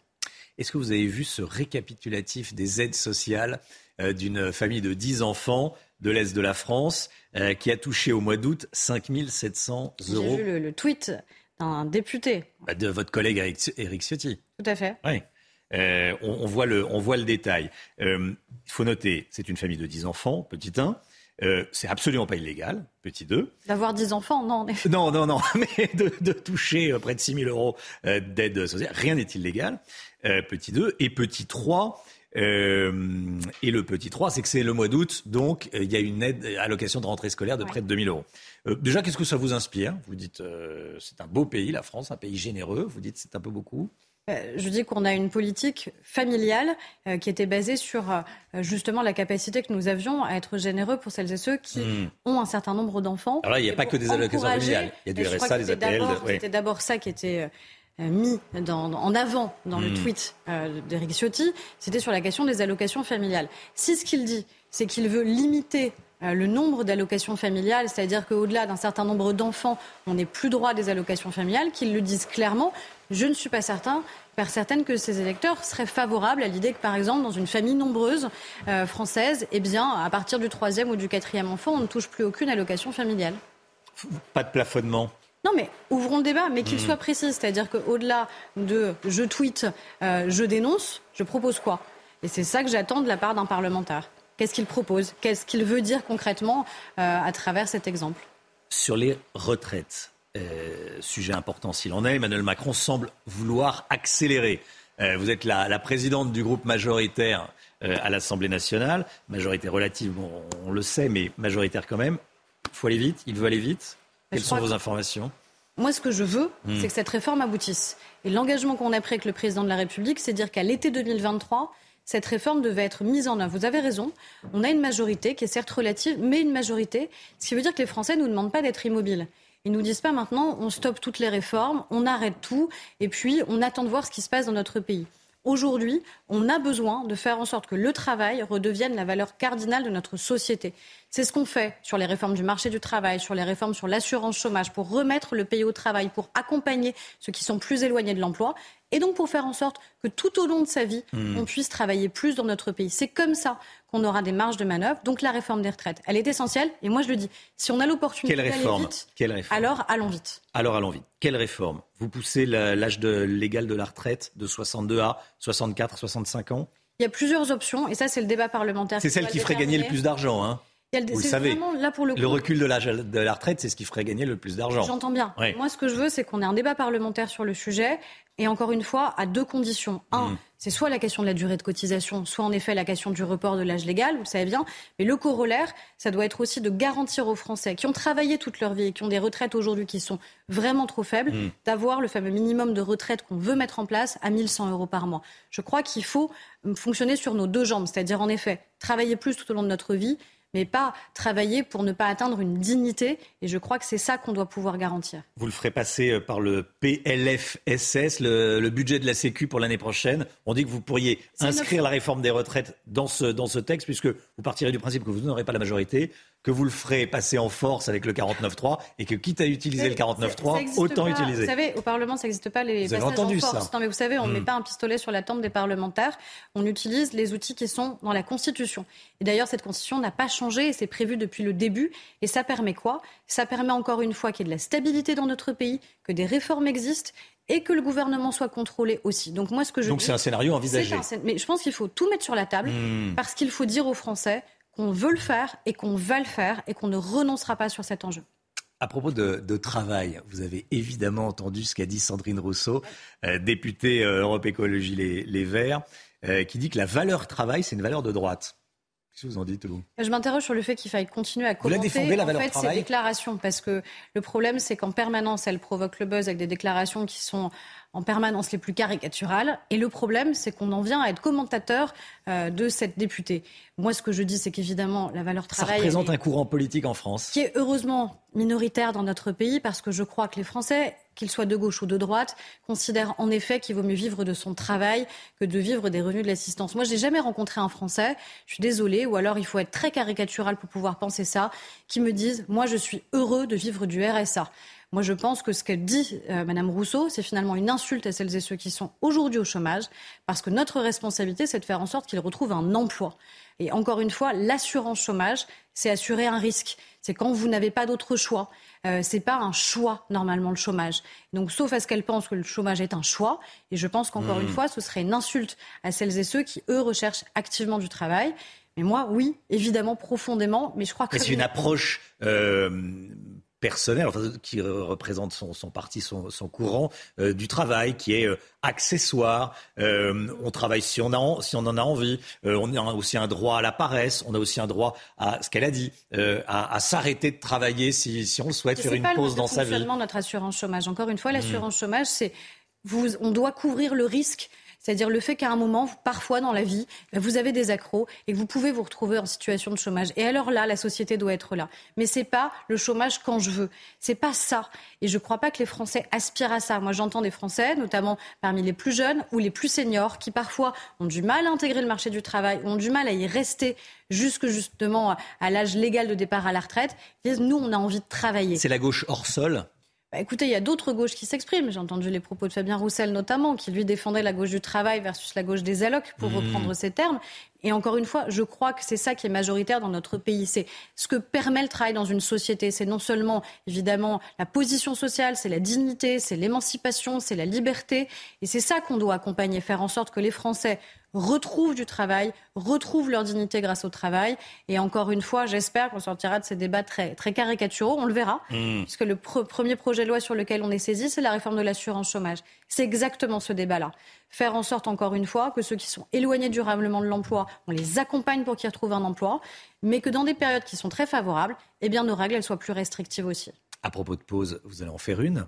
Je dévoile pas un grand secret. Non, je crois que ça se voit. Vous attendez euh, un heureux événement dans, dans, dans, dans quelques temps, le, le mois prochain. Euh, qui votera à votre place quand vous vous arrêterez? Alors, il y a ce qu'on appelle une délégation de vote, c'est-à-dire que vous pouvez confier à un autre député, quand vous n'êtes pas présent dans l'hémicycle, la possibilité de voter à votre place. Mhm. Euh, donc, ce sera un autre député de mon groupe qui pourra voter pour moi euh, pendant la période pendant laquelle je m'arrêterai, pendant Vous quelques prendrez un congé maternité? Je pense que je l'exercerai pas jusqu'au bout. Ça, c'est mon choix, c'est ma Mhm. liberté. Je pense qu'il faut que les femmes aient le choix, tout simplement. Moi, c'est ce que je défends dans la société, c'est la liberté et la liberté de choix des femmes, encore une fois. Qu'aucune ne soit contrainte de ne pas exercer son droit à un congé maternité, évidemment. Qu'on progresse d'ailleurs sur ces questions-là, sur les femmes indépendantes, sur les femmes agricultrices, qui souvent n'ont pas la possibilité euh, d'exercer ce droit qui doit pouvoir exister pour toutes y compris d'ailleurs pour le congé euh, paternité, mais que si une femme n'a pas envie de l'exercer euh, intégralement, et bien tout d'un coup, on n'est pas non plus une pression sociale pour qu'elle le fasse. Juste la liberté. Merci beaucoup, Aurore Berger. Merci d'être venu ce matin sur le plateau de la matinale. Bonne journée à vous. Voilà, Aurore Berger, présidente euh, du groupe Renaissance à l'Assemblée nationale, qui était l'invitée de la matinale ce matin. À la une, cette histoire qu'on vous raconte, des cambrioleurs ultra-violents ont agressé un homme qui les prenait en photo pour fournir des preuves de ce cambriolage aux gendarmes. Ça s'est passé à Pornic. La victime est dans un état très grave. On est allé sur place. Le projet de loi immigration souhaité par Emmanuel Macron pour le début de l'année prochaine, le président de la République veut notamment installer des étrangers en zone rurale pour repeupler euh, ces zones rurales. Ça fait réagir, nous dira Gauthier Lebret. À tout de Gauthier. Le plafonnement des aides sociales, le sujet sur la table après la publication du cumul des aides versées à une famille au mois d'août, 5 700 euros au total. Des hommages du monde entier à la superstar du tennis Roger Federer qui a raccroché sa raquette. Il part à la retraite à 41 ans après un parcours magistral. Et puis j'ajoute qu'on parlera également d'un autre départ à la retraite annoncé ces dernières heures, celui de Serge Lama. Il a annoncé qu'il arrêtait, qu'il mettait fin à sa carrière. On va en parler bien sûr dans un instant. Cet acte héroïque dont euh, on parle ce matin. Un habitant de Pornic, en Loire-Atlantique, a été témoin d'un cambriolage chez un voisin absent. Il a décidé de sortir de sa voiture et de prendre des photos pour apporter des preuves photographiques à, la gendarmerie. Mais voilà, les deux cambrioleurs l'ont surpris. Il a été sauvagement agressé encore ce matin. Il est entre la vie et la mort. Reportage et récit de Michael Chailloux. À 5 km du cœur de la cité balnéaire de Pornic, voici le petit village isolé du Tabier. Cinq maisons, dont une résidence secondaire. C'est là que dimanche en plein après-midi, un des habitants a été sauvagement agressé par deux cambrioleurs. Sous le choc, Jean-Marc, un voisin, raconte. Il passait juste euh, le long de la route et puis euh, il a aperçu qu'il y avait euh, une voiture qui ne devait pas être là parce que c'est une maison secondaire et puis les gens étaient partis, partis chez eux. Quoi. Ils rentraient sur Paris. Quoi c'est des bêtes sauvages, quoi. C'est, pas humain ce qui, ce qui, ce qui s'est produit ici. Un des cambrioleurs porte plusieurs coups de couteau et de marteau à la tête de la victime. Âgé de 65 ans, ce voisin est aujourd'hui entre la vie et la mort. En voyant le véhicule suspect et les deux cambrioleurs, il avait voulu prendre des photos pour la gendarmerie. Pornic étant une commune qui adhère à l'opération Participation citoyenne qui associe les habitants à la lutte contre l'insécurité. Que vous fassiez remonter l'information, on vous y encourage, on a même besoin de vous. En revanche, que vous interveniez vous-même et que euh, vous mettiez euh, même un temps soit peu dans le rôle euh, de la gendarmerie, c'est pas du tout ce que nous leur demandons. Cet individu-là, c'est un héros de notre temps. Ce sont des gens qui, sont, qui ont des réactions de, de courage et il faut vraiment le saluer. La brigade de recherche de Pornic et la section de recherche de Nantes sont saisies. Pour l'heure, les deux cambrioleurs courent toujours. Emmanuel Macron veut installer des étrangers fraîchement arrivés en France à la campagne. C'est ce qu'il souhaite inscrire dans le projet de loi immigration qui sera déposé au début de l'année prochaine. Le chef de l'État qui plaide pour une meilleure répartition sur le territoire national de ces étrangers. Et Gauthier Lebret, c'est l'une des dispositions qui va certainement faire le plus réagir. Hein. Oui, Romain. Alors le président de la République explique que ça n'a pas de sens, que c'est absurde. Ce sont euh, ses mots hier devant les préfets de mettre des femmes et des hommes qui arrivent et qui sont dans la plus grande misère dans les quartiers les plus pauvres. Il veut une meilleure répartition sur les euh, territoires nationaux, notamment dans les zones rurales beaucoup moins peuplées, qui perdent même des habitants, où des écoles doivent fermer car il manque tout simplement eh bien, des élèves. Ce projet de loi sera évidemment porté par Gérald Darmanin, qui s'était vu eh repousser euh, son texte à la demande de la Première ministre. C'est un camouflet hein, pour le ministre euh, de l'Intérieur. Un débat d'ailleurs sur l'immigration doit être organisé cet automne au Parlement. Emmanuel Macron qui veut, avec ce texte, mettre fin à une politique inefficace et inhumaine. Ce sont à nouveau ces mots. Il pointe aussi l'attractivité euh, de la France. Le chef de l'État reste la problématique des OQTF, des obligations de quitter le territoire français trop rarement délivrées par euh, les pays d'origine. Emmanuel Macron avait divisé il y a plusieurs mois les visas par deux euh, pour l'Algérie, car l'Algérie ne délivrait pas assez d'OQTF. Il s'est rendu en Algérie en août dernier. Il a promis plus de visas aux Algériens. Les Français auront-ils plus d'OQTF Très certainement oui, mais toujours pas suffisamment. Merci beaucoup Gauthier Lebret. Question Twitter. Ce matin, on vous pose cette question. Emmanuel Macron veut installer des étrangers à la campagne. Est-ce que c'est une bonne idée? Vous répondez, vous dites non à 92%, vous dites oui à 8%. Ce n'est pas un sondage. C'est toujours important de le rappeler. Hein. J'ai l'impression de me répéter, mais ce n'est pas un sondage, c'est une consultation sur le compte Twitter de CNews. C'est une histoire qui fait beaucoup réagir. C'est euh, l'histoire de cette famille de l'Est de la France qui a perçu au mois d'août 5700 euros d'aide sociale, Chana. Oui, rien d'illégal, mais le moins qu'on puisse dire, c'est que ça fait réfléchir sur le montant des aides sociales en France. Il faut préciser que c'est une famille de 10 enfants et que dans ces 5700 euros, il y a près de 2000 euros d'allocations de rentrée scolaire qui ne sont perçus donc qu'une fois euh, dans l'année. Malgré ça, la somme euh, interpelle, c'est deux fois le salaire médian des Français qui travaillent. Alors, comme tous les matins, on vous consulte, on vous donne la parole dans la matinale. Aujourd'hui, on vous pose cette question. Est-ce qu'il faut plafonner le montant global des aides sociales? Écoutez vos réponses, c'est votre avis. Plus de 30% des Français sont en situation euh, instable, entre guillemets. Euh, du coup, je pense que ce serait bien de les augmenter, oui. Euh, moi, je suis toujours partisan de d'aider, d'aider au maximum. Donc, de toute façon, euh, plus les gens euh, sont aidés, plus ils, sont, ils se retrouvent dans des situations plus favorables. Et euh, de toute façon, je pense que ça participe aussi à, l'élévation générale à la fois du niveau de vie et puis de, la qualité de vie des gens. Moi, je fais la différence entre l'allocation logement, effectivement, et les aides pour le RSA, pour peut-être qu'on aide trop les gens au niveau du travail et que ça, ça ne les motive pas justement pour travailler ou pour faire des efforts ce témoignage bouleversant à présent, celui du fils de la femme de 89 ans qui avait été agressée à Cannes par trois adolescents violents. On en avait évidemment euh, beaucoup parlé. Rémi, c'est son nom, qui est le fils de cette personne âgée euh, qui avait été laissé à terre après avoir été attaqué par derrière pour se faire voler par ces trois adolescents euh, voilà, violents, bon, sans aucune morale. Euh, Rémi, donc, euh, René, le, fils de cette dame, a pris la parole hier soir sur le plateau de Cyril Hanouna face au père d'un des délinquants. Écoutez, regardez. C'est pas possible des trucs comme ça. C'est un tueur, votre fils, je vous jure. Je sais pas. Moi, déjà, j'aurais même pas eu le courage de monter comme vous, si c'était mon fils. De la, de, la honte, du geste, du, le coup qu'il met, c'est pour tuer, c'est pas pour agresser, piquer un sac, putain. C'est la mamie de la Boca, ma mère. Je la connais. Elle est connue, ma mère, de la Boca. Je, la connais personnellement. C'est une mamie, c'est une putain de merde. Je suis désolé. En arriver à des trucs comme ça, c'est pas possible.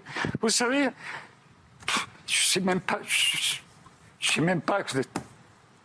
C'est trop, trop, les boules. Je dors pas en ce moment le soir, la nuit. Moi aussi, je dors Je vois défiler ma mère par terre, couchée par terre. Je dors pas. Eh, je la vois morte, ma mère. La pauvre. Franchement. Voilà, René, euh, donc le fils de cette dame, en larmes euh, face au père de, l'agresseur.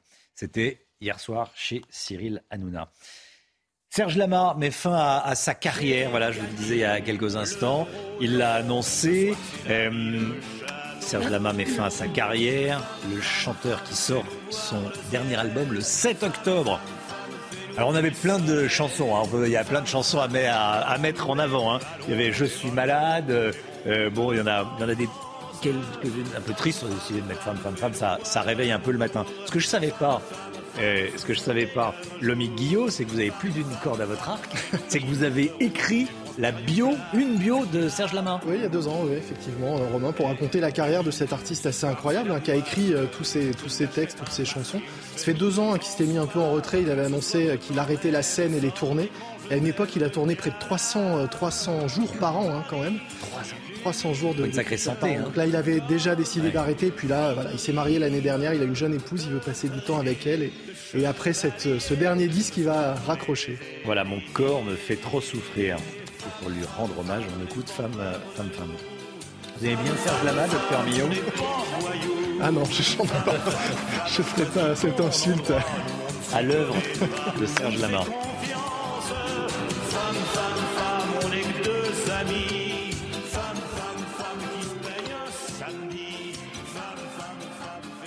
Allez, Serge Lama, voilà, qui met fin à sa carrière. Il est 8h43, 9h moins le quart. Point info, signé Chanel Housteau, tout de suite. Attention, si vous devez prendre l'avion aujourd'hui, une grève des aiguilleurs du ciel va perturber le trafic aérien. Au moins un millier de vols sont annulés au départ ou à l'arrivée de la France. Prévoyez aussi de nombreux retards. Le syndicat national des contrôleurs du trafic aérien demande une augmentation de leur salaire face à l'inflation. Le public continue de se recueillir devant le cercueil de la reine Elisabeth II à Westminster Hall. Des milliers de personnes font la queue parfois pendant des heures pour dire adieu à la souveraine. Les funérailles de la reine sont organisées lundi prochain. Édition spéciale sur CNews dès 5h du matin et toute la journée. Et puis on vient de l'apprendre, en Italie, de violentes intempéries ont fait au moins 7 morts, bilan encore provisoire. Le centre du pays a été frappé cette nuit par des pluies torrentielles. Les rues et certaines habitations ont été inondées. Et puis une page se tourne dans l'histoire du tennis. Roger Federer a annoncé prendre sa retraite à l'âge de 41 ans après la Lever Cup dans 10 jours. Pendant sa longue carrière, le Suisse a remporté pas moins de 103 titres, dont 20 euh, grands chelems. Son ami et rival de toujours, Raphaël Nadal, lui a rendu un hommage sur Twitter. J'aurais aimé que ce jour n'arrive jamais, dit-il. Allez, la santé tout de suite. Docteur Brigitte Millot. Bonjour docteur. Bonjour. Vous aimiez, vous étiez, euh, vous chantiez presque sur Serge Oui, oui. Hein, ça vous a mis en joie. Allez, euh, avec notre cerveau, il n'est jamais trop tôt, mais surtout il n'est jamais trop tard pour créer de nouveaux neurones. C'est une bonne nouvelle, ça. C'est une excellente nouvelle. Euh, on va revenir donc sur le cerveau. Hein. C'est lui qui gère tout et il s'autogère aussi. C'est 100 milliards de neurones. Hein. Euh, les neurones, on va le voir. Les neurones, en fait, sont eux qui permettent la conduction, évidemment, de l'influx nerveux.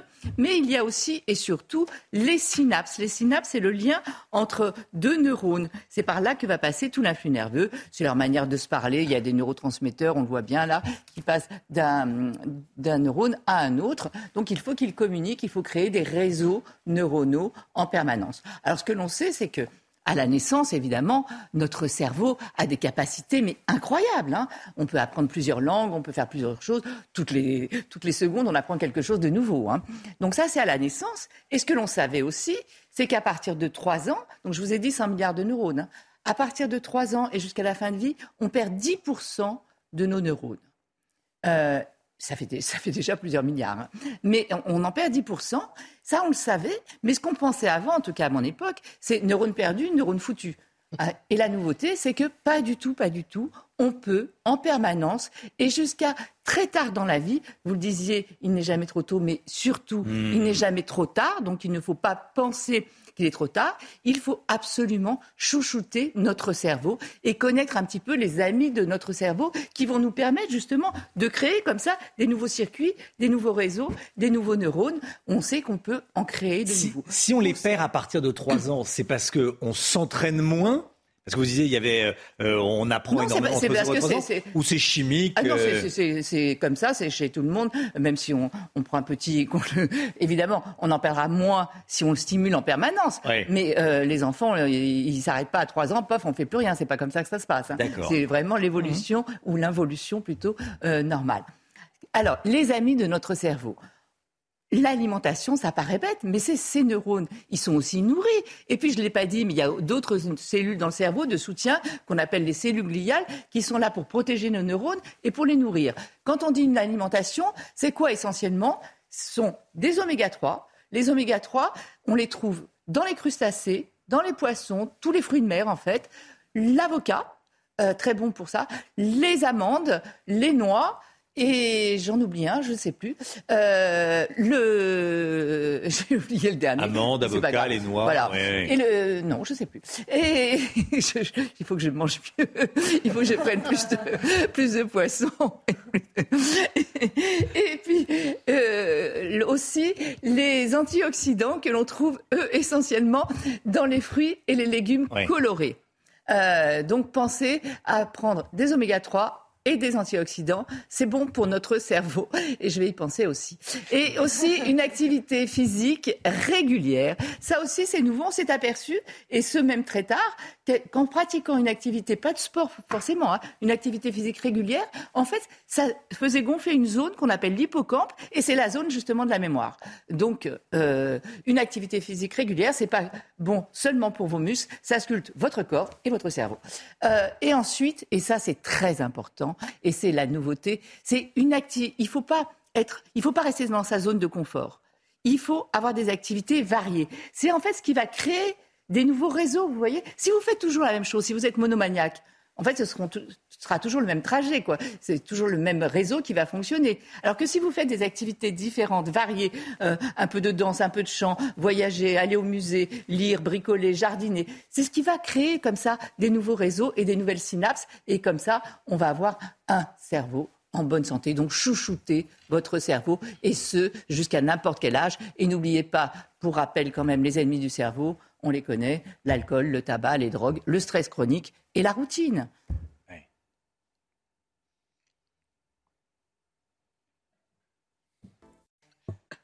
C'est la bonne nouvelle de cette fin de matinale. hein. On peut se créer des, on peut se créer des neurones. Merci beaucoup, Brigitte Millot. Euh, Bonjour, docteur Millot. Demain, 10h, faut-il prendre des vitamines à la rentrée? Ouais. Vous allez en parler notamment avec euh, d'autres sujets, mais euh, notamment Oui. des vitamines. C'est une question que tout le monde se pose parce que tout le monde se rue euh, dans les pharmacies ou Acheter les boîtes oranges en se ou disant, dans les grandes euh, surfaces. Voilà. Est-ce que c'est bien utile La réponse demain à 10h. Réponse demain 10h. Vous faites bien votre, votre- la pub pour votre émission, vous avez bien raison. Allez, 9h10, merci d'avoir choisi CNews pour démarrer cette journée. On se retrouve lundi pour une nouvelle matinale dès 5h, non pas 5h55, mais dès 5h. C'est une spéciale funérailles de la reine Elisabeth II, bien sûr, toute la journée CNews, mais dès 5h en, en matinale avec toute l'équipe, avec Chana Lousteau, le docteur Millot, Paul Sugy, Lomique Guillot, Alexandra Blanc pour euh, le temps, bien sûr. Dans un instant, c'est Pascal Pro avec euh, tous ses invités pour l'heure des pros. Belle journée à vous sur CNews. Tout de suite, Pascal Pro dans l'heure des pros.